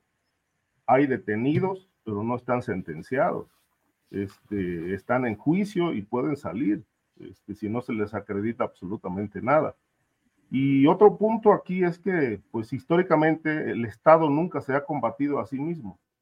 De tal suerte que, pues yo reitero, puntualizo y subrayo que López Obrador va a entregar este caso envuelto en la impunidad y lo va a dejar ahí, tirado, como la inseguridad pública que, que padecemos hoy en, el país. Eh, el ejército obviamente es un, es un poder este, que nunca ha rendido cuentas y el caso Ayotzinapa es un ejemplo más de esta impunidad que envuelve a los militares. Ellos hacen absolutamente todo el trabajo sucio, matan, desaparecen, este, sepultan a sus víctimas y obviamente no los investigan nadie. Es decir, desde la, época del 68 a la fecha, muy pocos militares han sido llevados a juicio. Y eso cuando finalmente la presión internacional y particularmente de Estados Unidos ha sido eh, muy fuerte, como fue el caso de Gutiérrez Rebollo, entre otros. Pero en realidad esta, esta situación del, caso de los estudiantes este, se ha mantenido eh, en, el en la opinión pública este, precisamente por la presión de los padres y la presión internacional. Es decir, yo este asunto, pues en ningún momento se lo puedo aplaudir al gobierno mexicano. Es un, es un logro de los padres, es un logro de buena parte de la sociedad que se ha sumado a esta exigencia de justicia, pero ha sido insuficiente. ¿Por qué? Porque no se avanza, no hay, no hay claridad, no hay conclusiones y obviamente ningún crimen de Estado se ha aclarado en ningún lugar del mundo ni en ninguna época de su historia. De tal suerte que, insisto, el Estado no se va a combatir a sí mismo y si los responsables están dentro del ejército, como todo apunta a que sí, pues obviamente el presidente también los va a cobijar con impunidad, porque es evidente, como lo dije en programas anteriores, que los militares le tienen la bota puesta en el cuello al mandatario. Gracias, Ricardo. Eh, Guadalupe Correa Cabrera, dentro de la, digamos, eh, los señalamientos que hace el presidente de la República respecto al exfiscal especial Gómez Trejo, señala esto de que parece que la proposición de la OEA, de la Comisión Interamericana, pues es que de ahí viene la vertiente del grupo interdisciplinario de expertos independientes, en los cuales incluso participó como asistente técnico el propio Gómez Trejo, lo cual no, no es una invasión de la soberanía nacional, porque México, como en ejercicio de su soberanía, decidió firmar un convenio invitando al GIEI a participar en todo esto. Pero, ¿cómo vas viendo pues el clima respecto al GIEI, al exfiscal especial Gómez Trejo, a los defensores de derechos humanos. Eh, ¿Qué mueve políticamente estas posturas desde la mañanera, desde el presidente de la República, Guadalupe? Definitivamente, y gracias, esa es una pregunta muy importante porque sí hay agendas, definitivamente, y pareciera ser que hay dos grupos, eh, porque, porque la OEA, eh, la Comisión Interamericana de los Derechos Humanos, este, pues relacionada con el grupo interdisciplinario de expertos independientes, eh, sí tiene también ciertas agendas para México y para, para los países de, del mundo del, del, sur global en las Américas. O sea, obviamente sí. Sin embargo, en este caso particular de Ayotzinapa, no, no existe una, una verdad ya. No, no, no, no hemos encontrado a los desaparecidos. Y es muy claro que sí se le quiere dar carpetazo al caso, eh, pues metiendo a la cárcel a algunas personas. ¿Qué pasó también con el, con el ex ah, alcalde? Eh, que ya salió de la cárcel. O sea, realmente aquí está el, el alcalde Abarca y su esposa. Al final, eh, pues pura impunidad.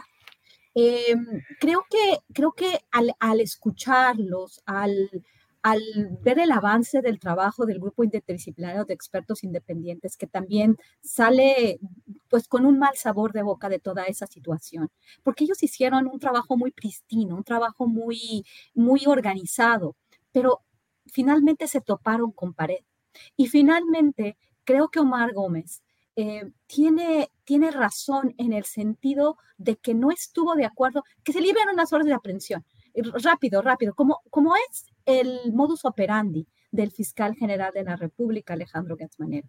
Es así como se ha, eh, como se ha eh, desempeñado un papel realmente triste. Entonces, eh, ¿qué, vamos, qué, qué, es lo que podemos pensar? Claro que hay agendas, claro que hay desestabilización, claro que Estados Unidos le ha puesto pues el pie a todos estos países a través de las organizaciones internacionales. Pero en este caso pareciera ser que toda esta eh, cuestión no viene de, y también, ¿no? El, nombre de, de eh, ¿cómo se llama ese señor? el que dijo el panista, ¿no? El que le dijo panista y que le dijo... Emilio Álvarez y Casa. Emilio Álvarez y Casa. Definitivamente hay una relación con este grupo, definitivamente el, la... Em, la agenda muchas veces de estas organizaciones, como dije, es desestabilizar gobiernos para también ah, ejercer presión y para que Estados Unidos finalmente siempre pueda este, pues, tener el control de recursos y todo este tipo de cosas. Definitivamente creo que el presidente ha decidido proteger al ejército porque esto le va a restar gobernabilidad y el proyecto de la cuarta transformación, que esta cuarta transformación, realmente la transformación, no tiene que ver con un modelo más igual, porque en realidad también así como se Sol, ¿verdad? Y, perdón, este, el Programa Nacional de Solidaridad de Carlos Salinas de Gortari, pues los recursos eran muy importantes. Hacemos una comparación y bueno, pues todo el mundo puede decir que los programas sociales, programas asistencialistas y programas basados en las cuestiones electorales, pero la verdadera transformación es el tema militar es la militarización de México, el control de las aduanas, de los puertos, de las rutas migratorias, este, el monopolio de la seguridad pública a nivel federal. Esa es la transformación. Y verdaderamente, si, si, si, el ejército y si las cúpulas del ejército, porque hablamos de cúpulas, porque como funciona el ejército, funciona de manera piramidal. Todos saben lo que hicieron estos generales. Que metas a algunos generales a la cárcel no te está resolviendo el problema porque no estás viendo, aquí hubo un acuerdo entre las cúpulas del ejército, así como pudo el presidente negociar con Donald Trump al final de la administración trumpista para que regresaran a, Salvador Cienfuegos cuando otro caso estaba, se estaba preparando para justificar la narrativa trompista, pero a, a quién sí se defendió bueno, a Salvador Cienfuegos porque la élite militar que existe todavía, toda esta eh, corrupción, lo que pasó con el huachicoleo, que hemos hablado muchas veces, eh, y todas las, este, pues las ventajas que tiene esta élite militar castrense hoy y antes, con, con Peña Nieto y con eh, este Felipe Calderón, son los mismos. Y desafortunadamente el presidente ha decidido transformar al país de esa manera y Claudia Sheinbaum, que es la coordinadora de esta transformación, va a continuar por el mismo camino. Bien, Guadalupe, gracias. Víctor Ronquillo. Víctor, em, el presidente de la República también mencionó hoy, en referencia a lo que ayer informó el subsecretario Encinas, lo que ya se sabía de que sí estaba en dos reuniones de las llamadas juntas de autoridades, Omar García Harfus, que era, eh, fue durante 20 meses Mm, comisionado, comisario de la Policía Federal en Michoacán, en Guerrero, y luego, 20 días antes de los hechos de Ayotzinapa, de la noche de Iguala, eh, fue transferido a la Gendarmería en Michoacán. El presidente dijo que haya estado en dos reuniones, eso no implica nada y no hay prueba de mayor cosa. La historia anterior de García Harfush, la posterior en la que él fue premiado como director de investigación de la Agencia de Investigación Criminal y luego como titular de esa misma agencia en sustitución de Tomás Cerón de Lucio, indica que él debería tener más información de lo que estaba sucediendo que no dio o queda exculpado por no haber estado presencialmente en la noche de Iguala, Víctor. Sí, bueno, primero dos aclaraciones breves, ¿no? Mira, yo creo que sí hay información, lamentablemente, de lo que ocurrió con los estudiantes de Ayotzinapa, ¿no? Muy claramente ayer, al inicio de la presentación de este informe, del segundo informe, eh, Encinas lo dijo claramente, ¿no? Estos estudiantes fueron en su momento secuestrados por estos grupos que participaron en el operativo de esa noche. Eh, se dividieron quizá en tres grupos fueron asesinados y seguramente después calcinados, no en, el basurero de Cocula, por supuesto. ¿no? Entonces, esto es muy importante. Y luego lo otro, a mí se omití yo el avance en el caso Ayotzinapa, eh, está muy relacionado con la excelente labor del grupo interdisciplinario de expertos independientes. Eso creo que es determinante y creo que eso también ha empujado mucho a que la investigación por parte del Estado mexicano siga, siga un curso eh, que en ocasiones no encuentra, eh, más bien se encuentra y se topa con muchas resistencias. En relación a lo otro es que Julio no solamente participó García Harfuch en esas reuniones que fueron determinantes para la construcción de la llamada verdad histórica, estas reuniones de autoridades que refiere Cerón en sus declaraciones. García Harfuch participó en lo que eran reuniones de las distintas instancias de seguridad en el estado de Guerrero. Y lo mismo los informes del GIEI que la, que, la recomendación, pues no recuerdo el número de la Comisión Nacional de Derechos Humanos en relación a estos hechos, refiere cómo distintas autoridades del Estado de Guerrero eh, vinculadas con el tema, con el aparato de seguridad del Estado, pues tenían conocimiento de lo que estaba ocurriendo en Iguala el propio gobernador, el procurador de justicia y sin duda García Harfuch que participaba en esas reuniones. La gran pregunta es por qué no se actuó, por qué no se actuó para desmantelar eh, este suprapoder que en esos momentos existía en Iguala, ¿no? ¿Por qué no se actuó en contra de la barca?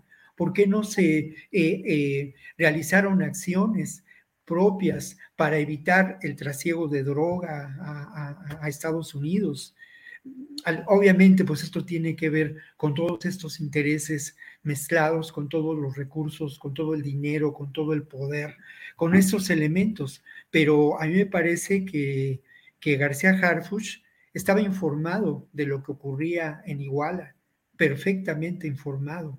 Y de alguna manera, pues en ese sentido, hay que sancionarlo por omisión o por complicidad lo mismo que al procurador Iñaki y lo mismo que a otros, eh, al propio gobernador de ese entonces, ¿no?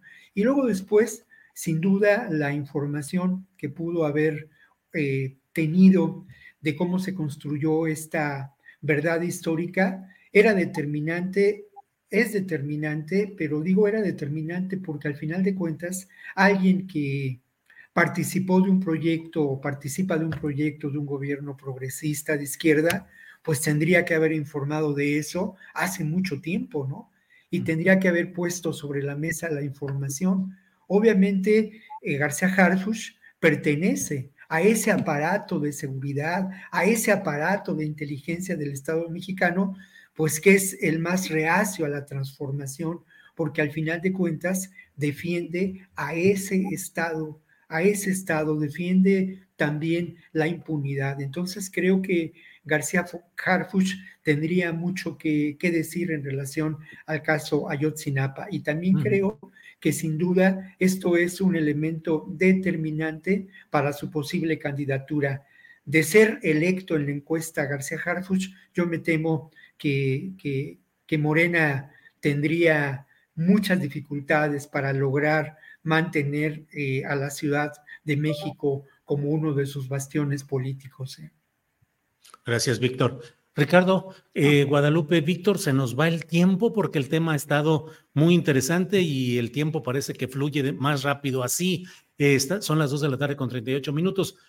Ricardo, Guadalupe, si quieren eh, comentar algo sobre lo de Harfus o hay otros temas, lo de Zacatecas con seis de siete jóvenes asesinados, lo que sucede entre Jalisco y Sinaloa eh, por el control de la frontera con Guatemala. Ricardo, lo que quieras, por favor. Sí, bueno, yo, abonaría algo relacionado con lo que mencionó Víctor ahorita. Este, eh, hay un documento de la Secretaría de la Defensa Nacional, eh, fechado el 8 de octubre de 2014, donde precisamente se hace referencia a una de las reuniones a las que asistió Omar García Harfus. En, ese documento este, se detalla que Tomás Herón, entonces jefe de la, de la de investigación criminal de la extinta PGR, solicitó este, a todos los presentes, y me voy, voy a citar algunos de los que alcancé a, a anotar, estaba Tomás Herón presidiendo la reunión. Eh, luego estaba el general de brigada Alejandro Saavedra Hernández. Estaba Carlos Gómez, director de la Policía Federal Ministerial. Ricardo Martínez Chávez, su procurador jurídico de la Procuraduría de Guerrero. Y Omar García Harfuch, entre otros. ¿Qué les pedía Tomás Herón, según describe el documento? Les pedía toda la película del caso Ayotzinapa, que investigaran, que ahondaran, que este, eh, detuvieran a personas, que las torturaran, que las presionaran para sacar toda la información, toda, porque él necesitaba conocer toda, absolutamente toda la película de lo que pasó el 26 de septiembre de 2014. Entonces, pues esto, esto confirma que Omar García Harfus conoció ampliamente y con muchos detalles qué pasó la noche de Iguala lo único que él ahora ha alegado es que no estuvo el día de los hechos, que él ya estaba en Michoacán, pero participó no en una reunión ni en dos, en muchísimas. Era convocado, incluso ya cuando era jefe de la gendarmería en, Michoacán, fue convocado a otras reuniones este, por Tomás Herón y obviamente cobra sentido el señalamiento de que de la forma en que se conoció toda la película, pues tuvieron tuvieron la madeja completa de, este hecho criminal y lo manipularon para omitir información, para salvaguardar intereses criminales y obviamente para proteger a los altos mandos militares que participaron en la desaparición y muerte de los estudiantes. De tal manera que García Harfus no puede alegar ignorancia. y, retomo lo que dijo Víctor, él, él debería ser llamado a declarar lo que sabe, porque ahora resulta pues que ha perdido la memoria. Ricardo, gracias. Eh, Guadalupe Correa Cabrera, eh, Harfus, otros temas, lo que tú desees. A mí me gustaría mucho hablar del tema de Chiapas. Una, una pequeña, una muy, muy corta participación con respecto al tema de Harfush, que dije un poco, pero no lo dije todo. Me llama mucho la atención que pareciera ser que las bases de Morena, lo dije la vez pasada, pero quisiera volver a reafirmarlo, eh, y bueno, el presidente pareciera ser, la gente más cercana al presidente está en contra de Omar García Harfuch. Y obviamente, Clara Brugada pareciera ser la, preferida, ¿no? De, las bases y del presidente. Pareciera ser. Eh, eso por, por cómo veo las redes, por cómo veo los comentarios, ¿no? Y, y me parece interesante, ¿no? Cómo eh, de una forma extraña, pues García Harfuch está en el banquillo de los acusados, ¿no? De una, de otra manera. Hasta pareciera ser que, que se dinamita, ¿no? Esta, esa posibilidad. Y bueno, esta alianza tan grande entre Claudia y él, ¿no? Donde, donde pues él era su, su, personaje eh, este, más importante. Pero bueno, yo quiero pasar entonces al tema de, pues de Chiapas. Es un tema muy, muy complejo este, y bueno, y la frontera, y la frontera de, pues del sur, de, la, frontera sur, ¿no? Eh, la supuesta, eh, pues, lucha de plazas entre el cártel Jalisco Nueva Generación y el cártel de Sinaloa, en una plaza donde ellos no estaban realmente, este, pues, peleando. ¿Por qué van a pelear esa plaza? ¿no? Eso me parece interesante, ¿no? Porque ahora supuestamente las drogas llegan de, de, de Guatemala y hay presencia de grupos, de estos grupos en Guatemala. Y, y bueno, inclusive me han preguntado algunos periodistas con relación a los Zetas en Guatemala y en otras partes de, su, reaparición, ¿no? Me llama mucho la atención ese video sobre pues estas personas aplaudiendo, ¿no? Porque un grupo llega a defender la plaza. Me parece muy complicado porque ¿qué es lo que está pasando, ¿no? Y con estos eventos, ¿no? Se pelea en la plaza de, Chiapas. Hay que entender bien por qué se pelearía una plaza, dos grupos que se dedican al tráfico de drogas, principalmente a los Estados Unidos. ¿Por qué sería esa la plaza que se están peleando? Esa pelea de plazas llama a la Guardia Nacional y a los militares a tener un control de fronteras, precisamente cuando hay una cantidad enorme de personas y están cruzando por el Dariel, miles de personas, que hay muchas personas que están este, tratando de llegar a los Estados Unidos, ¿no?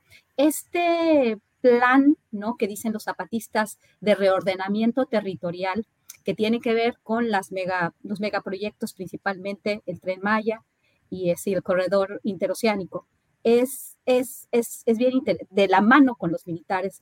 Eh, escribí una columna sobre esto, sobre la visión zapatista, la reproduje en realidad lo que ellos dicen y me parece interesante, ¿no? Cómo llegan los militares y se justifica la presencia militar en un estado clave para los intereses de los grandes capitales, para los intereses de las grandes empresas y finalmente eh, cómo operan con gobiernos y militares, ¿no? Cómo ha sido este, eh, el, señor Betancourt, expresidente de, de Venezuela, escribe un libro que se llama Política y Petróleo, donde, donde se habla de esta, de esta relación entre, entre los militares, obviamente el gobierno, y pues las cúpulas empresariales, las empresas transnacionales. En el caso es Rómulo Betancourt, en el caso de Venezuela, pero, pero pienso mucho en el estado de Chiapas, ¿no? No hay que perder de vista y el, la forma en que se hacen los videos, lo burdo, lo, lo, lo, difícil, pero cómo se empiezan a viralizar las cosas, ¿no? Es una visión aparte, ¿no? Pero, pero me, me, me sorprende, ¿no? Esta pelea de plazas entre dos grupos que se dedican al narcotráfico en una parte donde sí hay paramilitares, sí hay grupos paramilitares criminales, cada vez la, violencia es mayor, pero esto está llamando a los, a, los, a los militares. Y, eso es, y esto es complejo, ¿no? La violencia es real. Esto no lo puedo, este, pues, o sea, decir que no es cierto, ¿no? Porque se hace un video, pero el video también se puede hacer para los que entienden cómo funcionan las operaciones psicológicas y para qué se utilizan, todo, todo tiene que ver con una estrategia militar, pues podríamos pensar en eso, ¿no? Simplemente es una hipótesis. Gracias. Bien, Guadalupe Correa. Gracias. Víctor Ronquillo, sobre estos temas regionales, lo de Chiapas, lo de Zacatecas, em, eh, ¿quieres abordar eso o quieres cualquier otro tema? Adelante, por favor. Sí, no, yo creo que es muy importante hablar de lo que tú has llamado estos temas regionales, ¿no? Y es muy importante hablar de ello porque al final de cuentas lo que está en juego es el control territorial. Esto es determinante, ¿no? Y ese control territorial tiene que ver no solamente con controlar las plazas del narco, las rutas, sino tiene que ver con el control del territorio en su más amplio sentido económico, social, político. Y esto me parece que es, al final de cuentas, una amenaza a lo que podemos considerar la gobernabilidad. Esto ocurre en distintos ámbitos de la geografía nacional. El ejemplo de Chiapas es eh, en estos momentos muy pertinente, ¿no? Porque Chiapas enfrenta varias realidades, varias expresiones de, esta, de este control territorial que tienen incluso diferentes orígenes, ¿no? No podemos olvidar la presencia de los paramilitares, la, su vinculación a grupos del crimen organizado, eh, vinculados también al negocio del tráfico de drogas, del tráfico de migrantes, de la extorsión que se da en la zona de los altos. Y por otro lado, lo que está ocurriendo en la región de la frontera con Guatemala. Eh, la frontera, en términos generales, es un negocio. Es un negocio porque representa posibilidades para el tráfico de drogas, para el tráfico de migrantes, en fin, es un, es un negocio la frontera. Y el control de ese territorio geográfico es muy apetecible para los grupos del crimen organizado.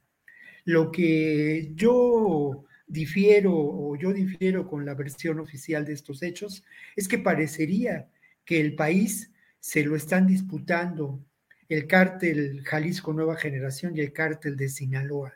Esto me parece que es una apreciación muy eh, endeble, ¿no? En términos de, valoración crítica, me parece que es una apreciación que permite construir una historia oficial, eh, como ya lo dije, endeble, ¿no? Creo que estos grupos del crimen organizado, presentes también en Zacatecas, eh, luchando y tratando de consolidar su presencia en, puntos estratégicos como esta área de la carretera 54 que conecta el Pacífico con el norte del país, es, eh, es una visión que tenemos que poner sobre la mesa para entender lo que está ocurriendo, ¿no? Y lo que está ocurriendo, como ya lo he dicho en otras ocasiones, son expresiones de esta, de esta búsqueda del control territorial por parte del grupo del crimen organizado.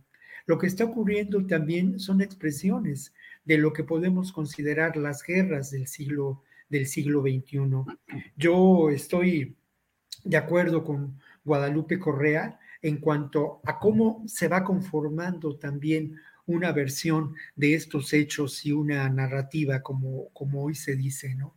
Pero creo que lo que tenemos que discutir de fondo es eh, cómo llevar, cómo, cómo, cómo impedir que se construyan estos espacios, cómo garantizar la gobernabilidad, porque al final de cuentas, también lo que ocurre es que, de acuerdo a una nota publicada en la jornada hace días, en donde se entrevistó a personas de la diócesis de San Cristóbal, se entrevistó a diferentes personas vinculadas a organizaciones defensoras de derechos humanos que han tenido una presencia destacada en el estado de Chiapas desde hace décadas, en donde también se tomó en cuenta la opinión de la diócesis de Tapachula, pues más de la mitad del territorio de Chiapas se encuentra en estos momentos eh, en, esas, en esas condiciones de apremio, ¿no? Atemorizada, eh, en condiciones de terror impuesto por la violencia, en ocasiones, como lo vimos en, la frontera con Malapa,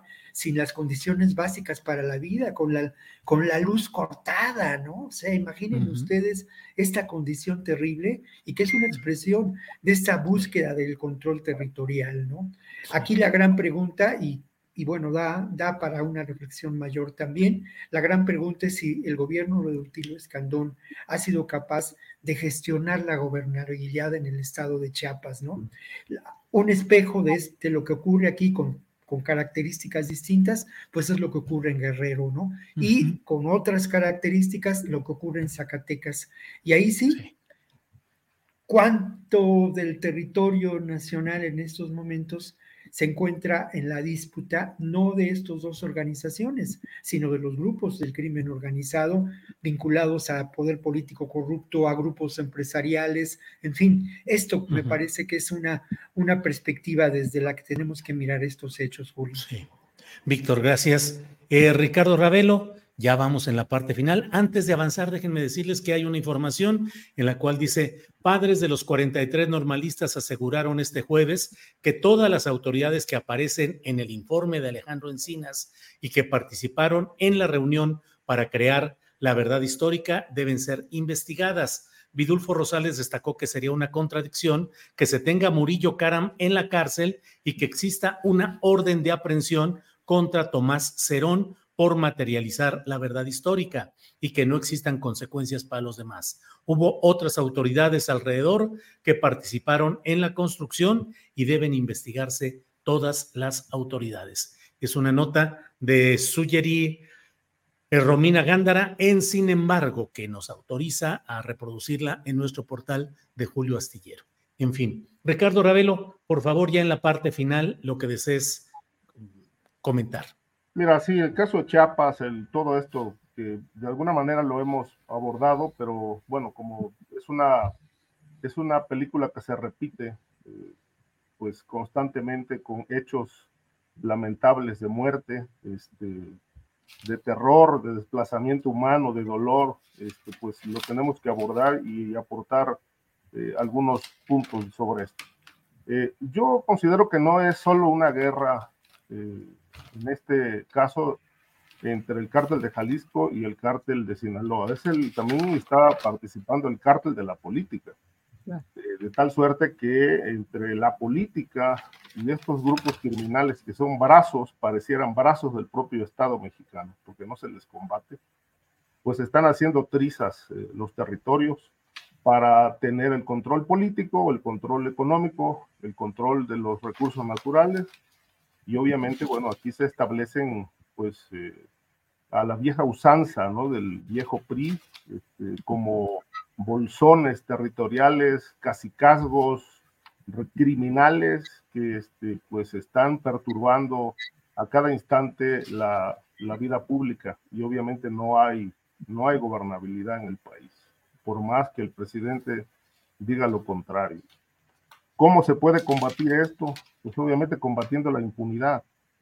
Pero como lo dije hace, un rato, el Estado no se combate a sí mismo. Detrás de los grupos criminales hay fiscales, hay policías, hay gobernadores, hay senadores, hay eh, diputados federales, hay funcionarios de, distintas eh, categorías y distintos niveles que tienen una relación directa o indirecta con modalidades del crimen organizado que participan en el cobro de piso, que hoy es una realidad en todo el territorio, y que eh, lo que exhibe toda esta situación de descomposición, este, pues es un Estado ausente, un Estado que no garantiza eh, lo que, a lo que constitucionalmente está obligado a garantizar seguridad y que incumple esta función este, y se generan, se generan condiciones de impunidad y, cuando se generan condiciones de impunidad, pues la única ley que impera es la del crimen organizado por todas partes.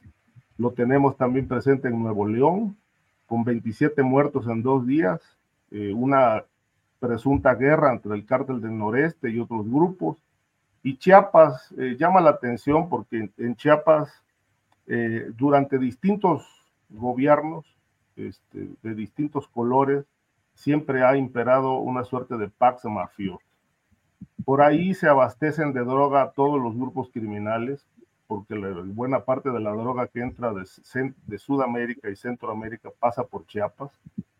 Y obviamente la droga eh, va de la mano de otro negocio que es el, el avigiato. Es decir, hay robo de ganado y en las panzas de las vacas transportan droga, heroína, cocaína, precursores químicos, etcétera de tal manera que, bueno, es un negocio redondo, robo de ganado, transporte de droga o trasiego en las panzas de las vacas y el tráfico humano.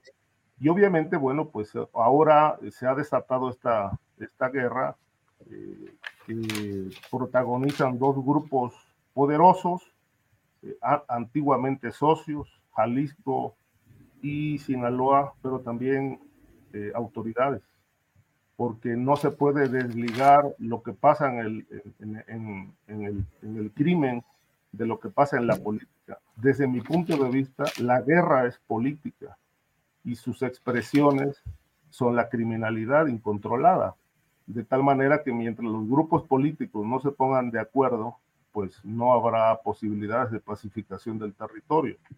Eh, no lo veo de otra manera, todos están involucrados y como siempre lo he dicho, lo sostengo, no hay político honesto en este país, todos están implicados en un negocio, en una tranza o con el crimen organizado, de tal manera que la descomposición es atroz, es terrible eh, en todo el territorio.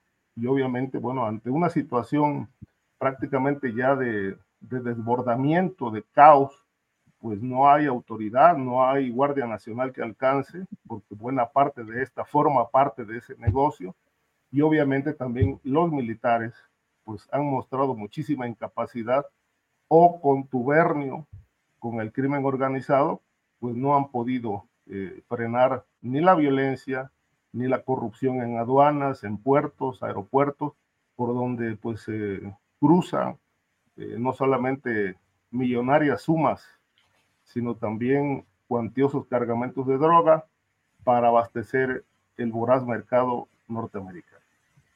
Gracias, Ricardo.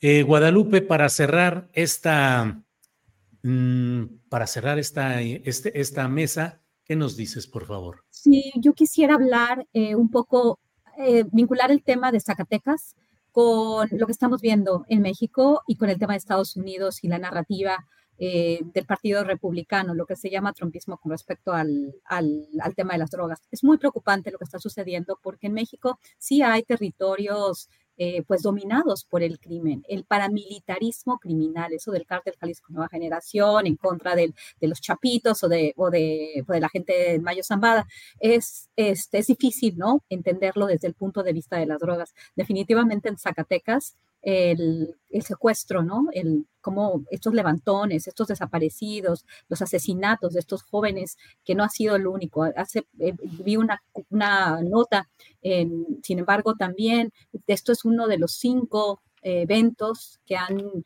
este, de desapariciones eh, masivas, ¿no? De más de una persona en el estado de Zacatecas. Esto ya lleva tiempo, ya lleva varios años sucediendo en todo el estado, desapariciones, crucifixiones de todo tipo, ¿no? ¿Qué es lo que está sucediendo? Nadie pone ahí orden, que hasta Estados Unidos quería, con su plana mayor, quería, quería poner, quería estar, establecer un, un grupo, ¿no? Para, para colaborar directamente con el gobernador, el señor Monreal también hay que ver lo que dice Ricardo Ravelo en el sentido de que no solamente estamos hablando de grupos malosos eh, peleándose la plaza, ¿no? Tenemos que también entender lo que está pasando en la política y cómo esto también, por eso tampoco me gusta ser eh, completamente alarmista o hablar de, de, terrorismo, las organizaciones terroristas internacionales, como ahorita se está usando, esto va a ser el 2024, eh, cada vez que, se habla de esto en Estados Unidos, hay todo un debate en ese sentido, porque la crisis del fentanilo se está vinculando a, los, a, las, a lo que está sucediendo en México y está siendo utilizado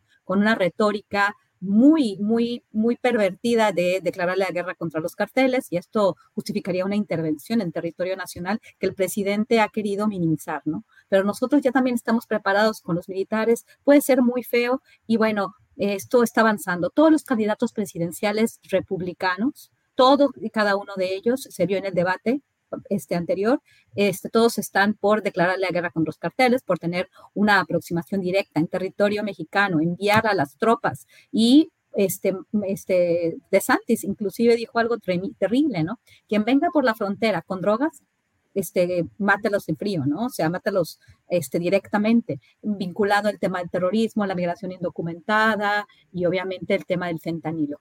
Esto yo creo que nos llevaría mucho más tiempo de discutirlo. Ojalá podamos discutirlo en otras mesas porque, porque sí hay, hay muchos elementos de, gran preocupación que pueden poner pues, a la siguiente presidenta eh, este, en una situación muy complicada. ¿no? Tenemos elecciones y también Estados Unidos tiene elecciones. Y yo creo que me voy a quedar ahí, pero sí, la situación que vivimos alimenta la narrativa estadounidense. Y además, ¿quiénes son esos grupos que participan? ¿Cómo se origina el paramilitarismo criminal en México? Por eso hay que tener mucho cuidado de calificar eh, lo que está sucediendo en Chiapas como una lucha entre, los, entre el cártel de Sinaloa y el cártel Jalisco Nueva Generación. Gracias, Guadalupe. Víctor Ronquillo, gracias y buenas tardes por esta ocasión. Bueno, pues buenas tardes, eh, gusto en saludarlos a todos y nos encontramos la próxima semana. Un abrazo. Sí, señor. Ricardo Ravelo, gracias y buenas tardes. Gracias, Julio. Como siempre, un placer. Este, les deseo buen fin de semana a todos y al público por habernos seguido en esta transmisión.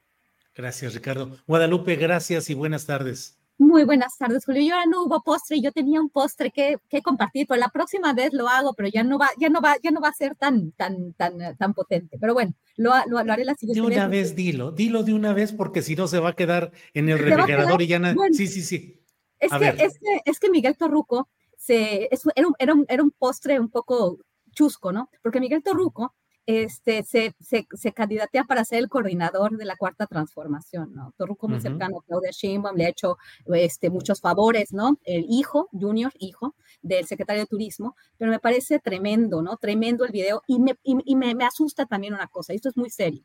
El señor Torruco eh, lo, que, lo, que, lo que iba a proponer exactamente el día que eh, Marcelo Ebrard este, anuncia su plan Ángel de hipervigilancia, y de pues todo lo de los datos biométricos y todo esto que, que pues realmente nos hace ver esta, esta supervigilancia que se ha este, planteado desde los foros más importantes a nivel internacional, siempre para tenernos pues bajo el yugo, ¿no? De las compañías estas que generan toda esta tecnología, pues el señor este, había presumido, ¿no? Que, que va a mandar una iniciativa, borra el tweet, porque bueno, se le, este, se le, se le fueron muchos encima y ese día pues eh, Marcelo saca su plan Ángel y bueno, él es muy cercano a Claudia Sheinbaum. Me, parece muy, eso es eh, panóptico, ¿no? Esta hipervigilancia, este control, esta cuestión militar, me parece tremendo, ¿no? Me parece que este es el futuro que puede tomar el país y sí me preocupa. Y me preocupa que gente que obviamente no tiene ninguna posibilidad de relevo generacional del que habla, por favor, les invito a ver el video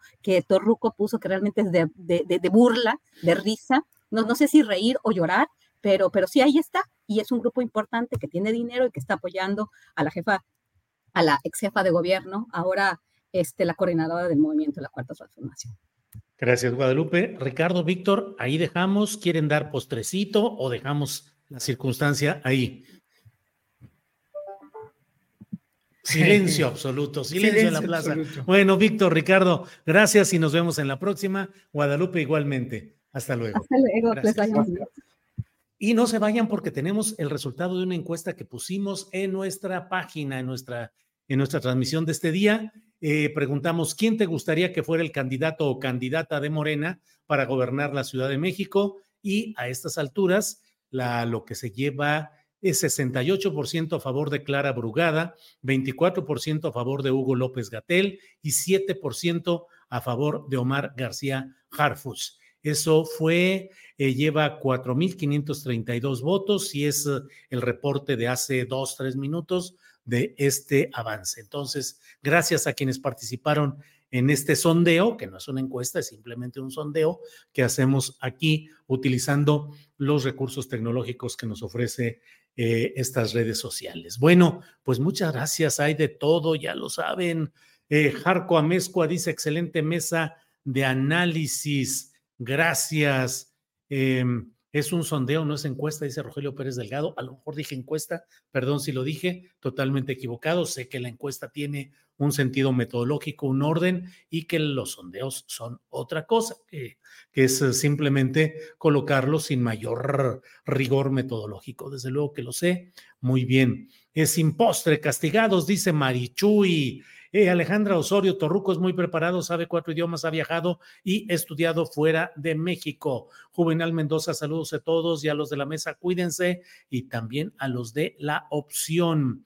A cinco netas por minuto, Xochitl es inalcanzable, dice Versa Medium. María Dolores Martínez dice: Me encantó la mesa. Ricardo Rodríguez Isidoro, a qué charla tan buena estaremos o no de acuerdo, pero nos hacen pensar. A estas alturas, el único contrapeso es Clara Brugada, dice Dante Álvaro Ángel Lara. Em, excelente, Claudio Lomnitz, dice Saulo Fernández Suárez. Em, eres el mejor, dice Marisol Caballero Ortuño. Em, ganó Brugada, así gana en todos los sondeos de YouTube, dice Fulgencio Gabriel. Excelente tarde, don Julio, doña Ángeles, y saludos a sus hijos maravillosos, dice Heréndira Matamoros. Muchas gracias. Bueno, y antes de irnos, déjeme decirle de lo que ha puesto Dante Delgado de información relacionada al método que dice que van a realizar en su eh, en el partido, el Movimiento Ciudadano. Vamos a ver lo que hay ahí. Elección de la candidatura de Movimiento Ciudadano, el primer criterio es que sea una persona que sí escuche a la gente. Por eso voy a predicar con el ejemplo y le solicitaré a todas las coordinaciones de Movimiento Ciudadano que hagan lo mismo. Pongo a disposición de la ciudadanía mi número de WhatsApp. Tú que estás viendo este video te pido que propongas tus puntos de vista sobre seguridad, salud y empleos bien remunerados. Mándanos tu mensaje porque nuestro movimiento escucha. Bueno, pues ahí está Dante Delgado, que por cierto me tiene bloqueado en Twitter, ahora X. ¿Por qué? ¿Quién sabe? Pero no puedo enterarme oportunamente de lo que va poniendo él porque me tiene bloqueado. Así será el enojo o la molestia del gerente de la franquicia llamada Movimiento Ciudadano. Bueno, pues muchas gracias por todo, gracias por esta ocasión. Recuerden que a las 5 de la tarde tenemos hoy a Paco Cruz con su videocharla cruzada. Luego a las 8 de la noche tenemos hoy el programa de Economía Social con Claudia Villegas y yo estaré con ustedes de nuevo a las 9 de la noche en una videocharla astillada. Gracias por hoy, muchas gracias y hasta pronto.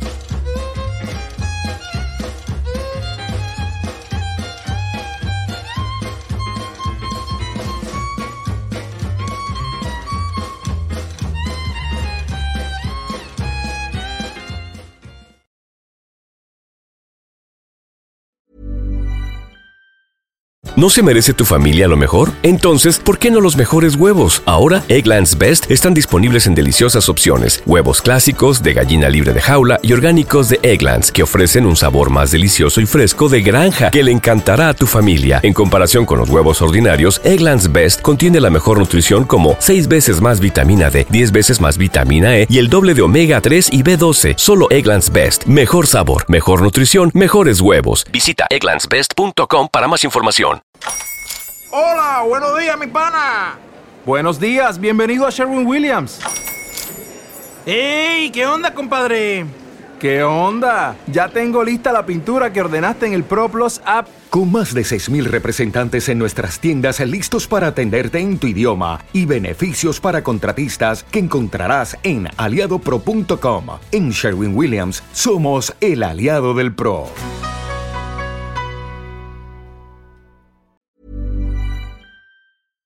Para que te enteres del próximo noticiero, suscríbete y dale follow en Apple, Spotify, Amazon Music, Google o donde sea que escuches podcast. Te invitamos a visitar nuestra página julioastillero.com.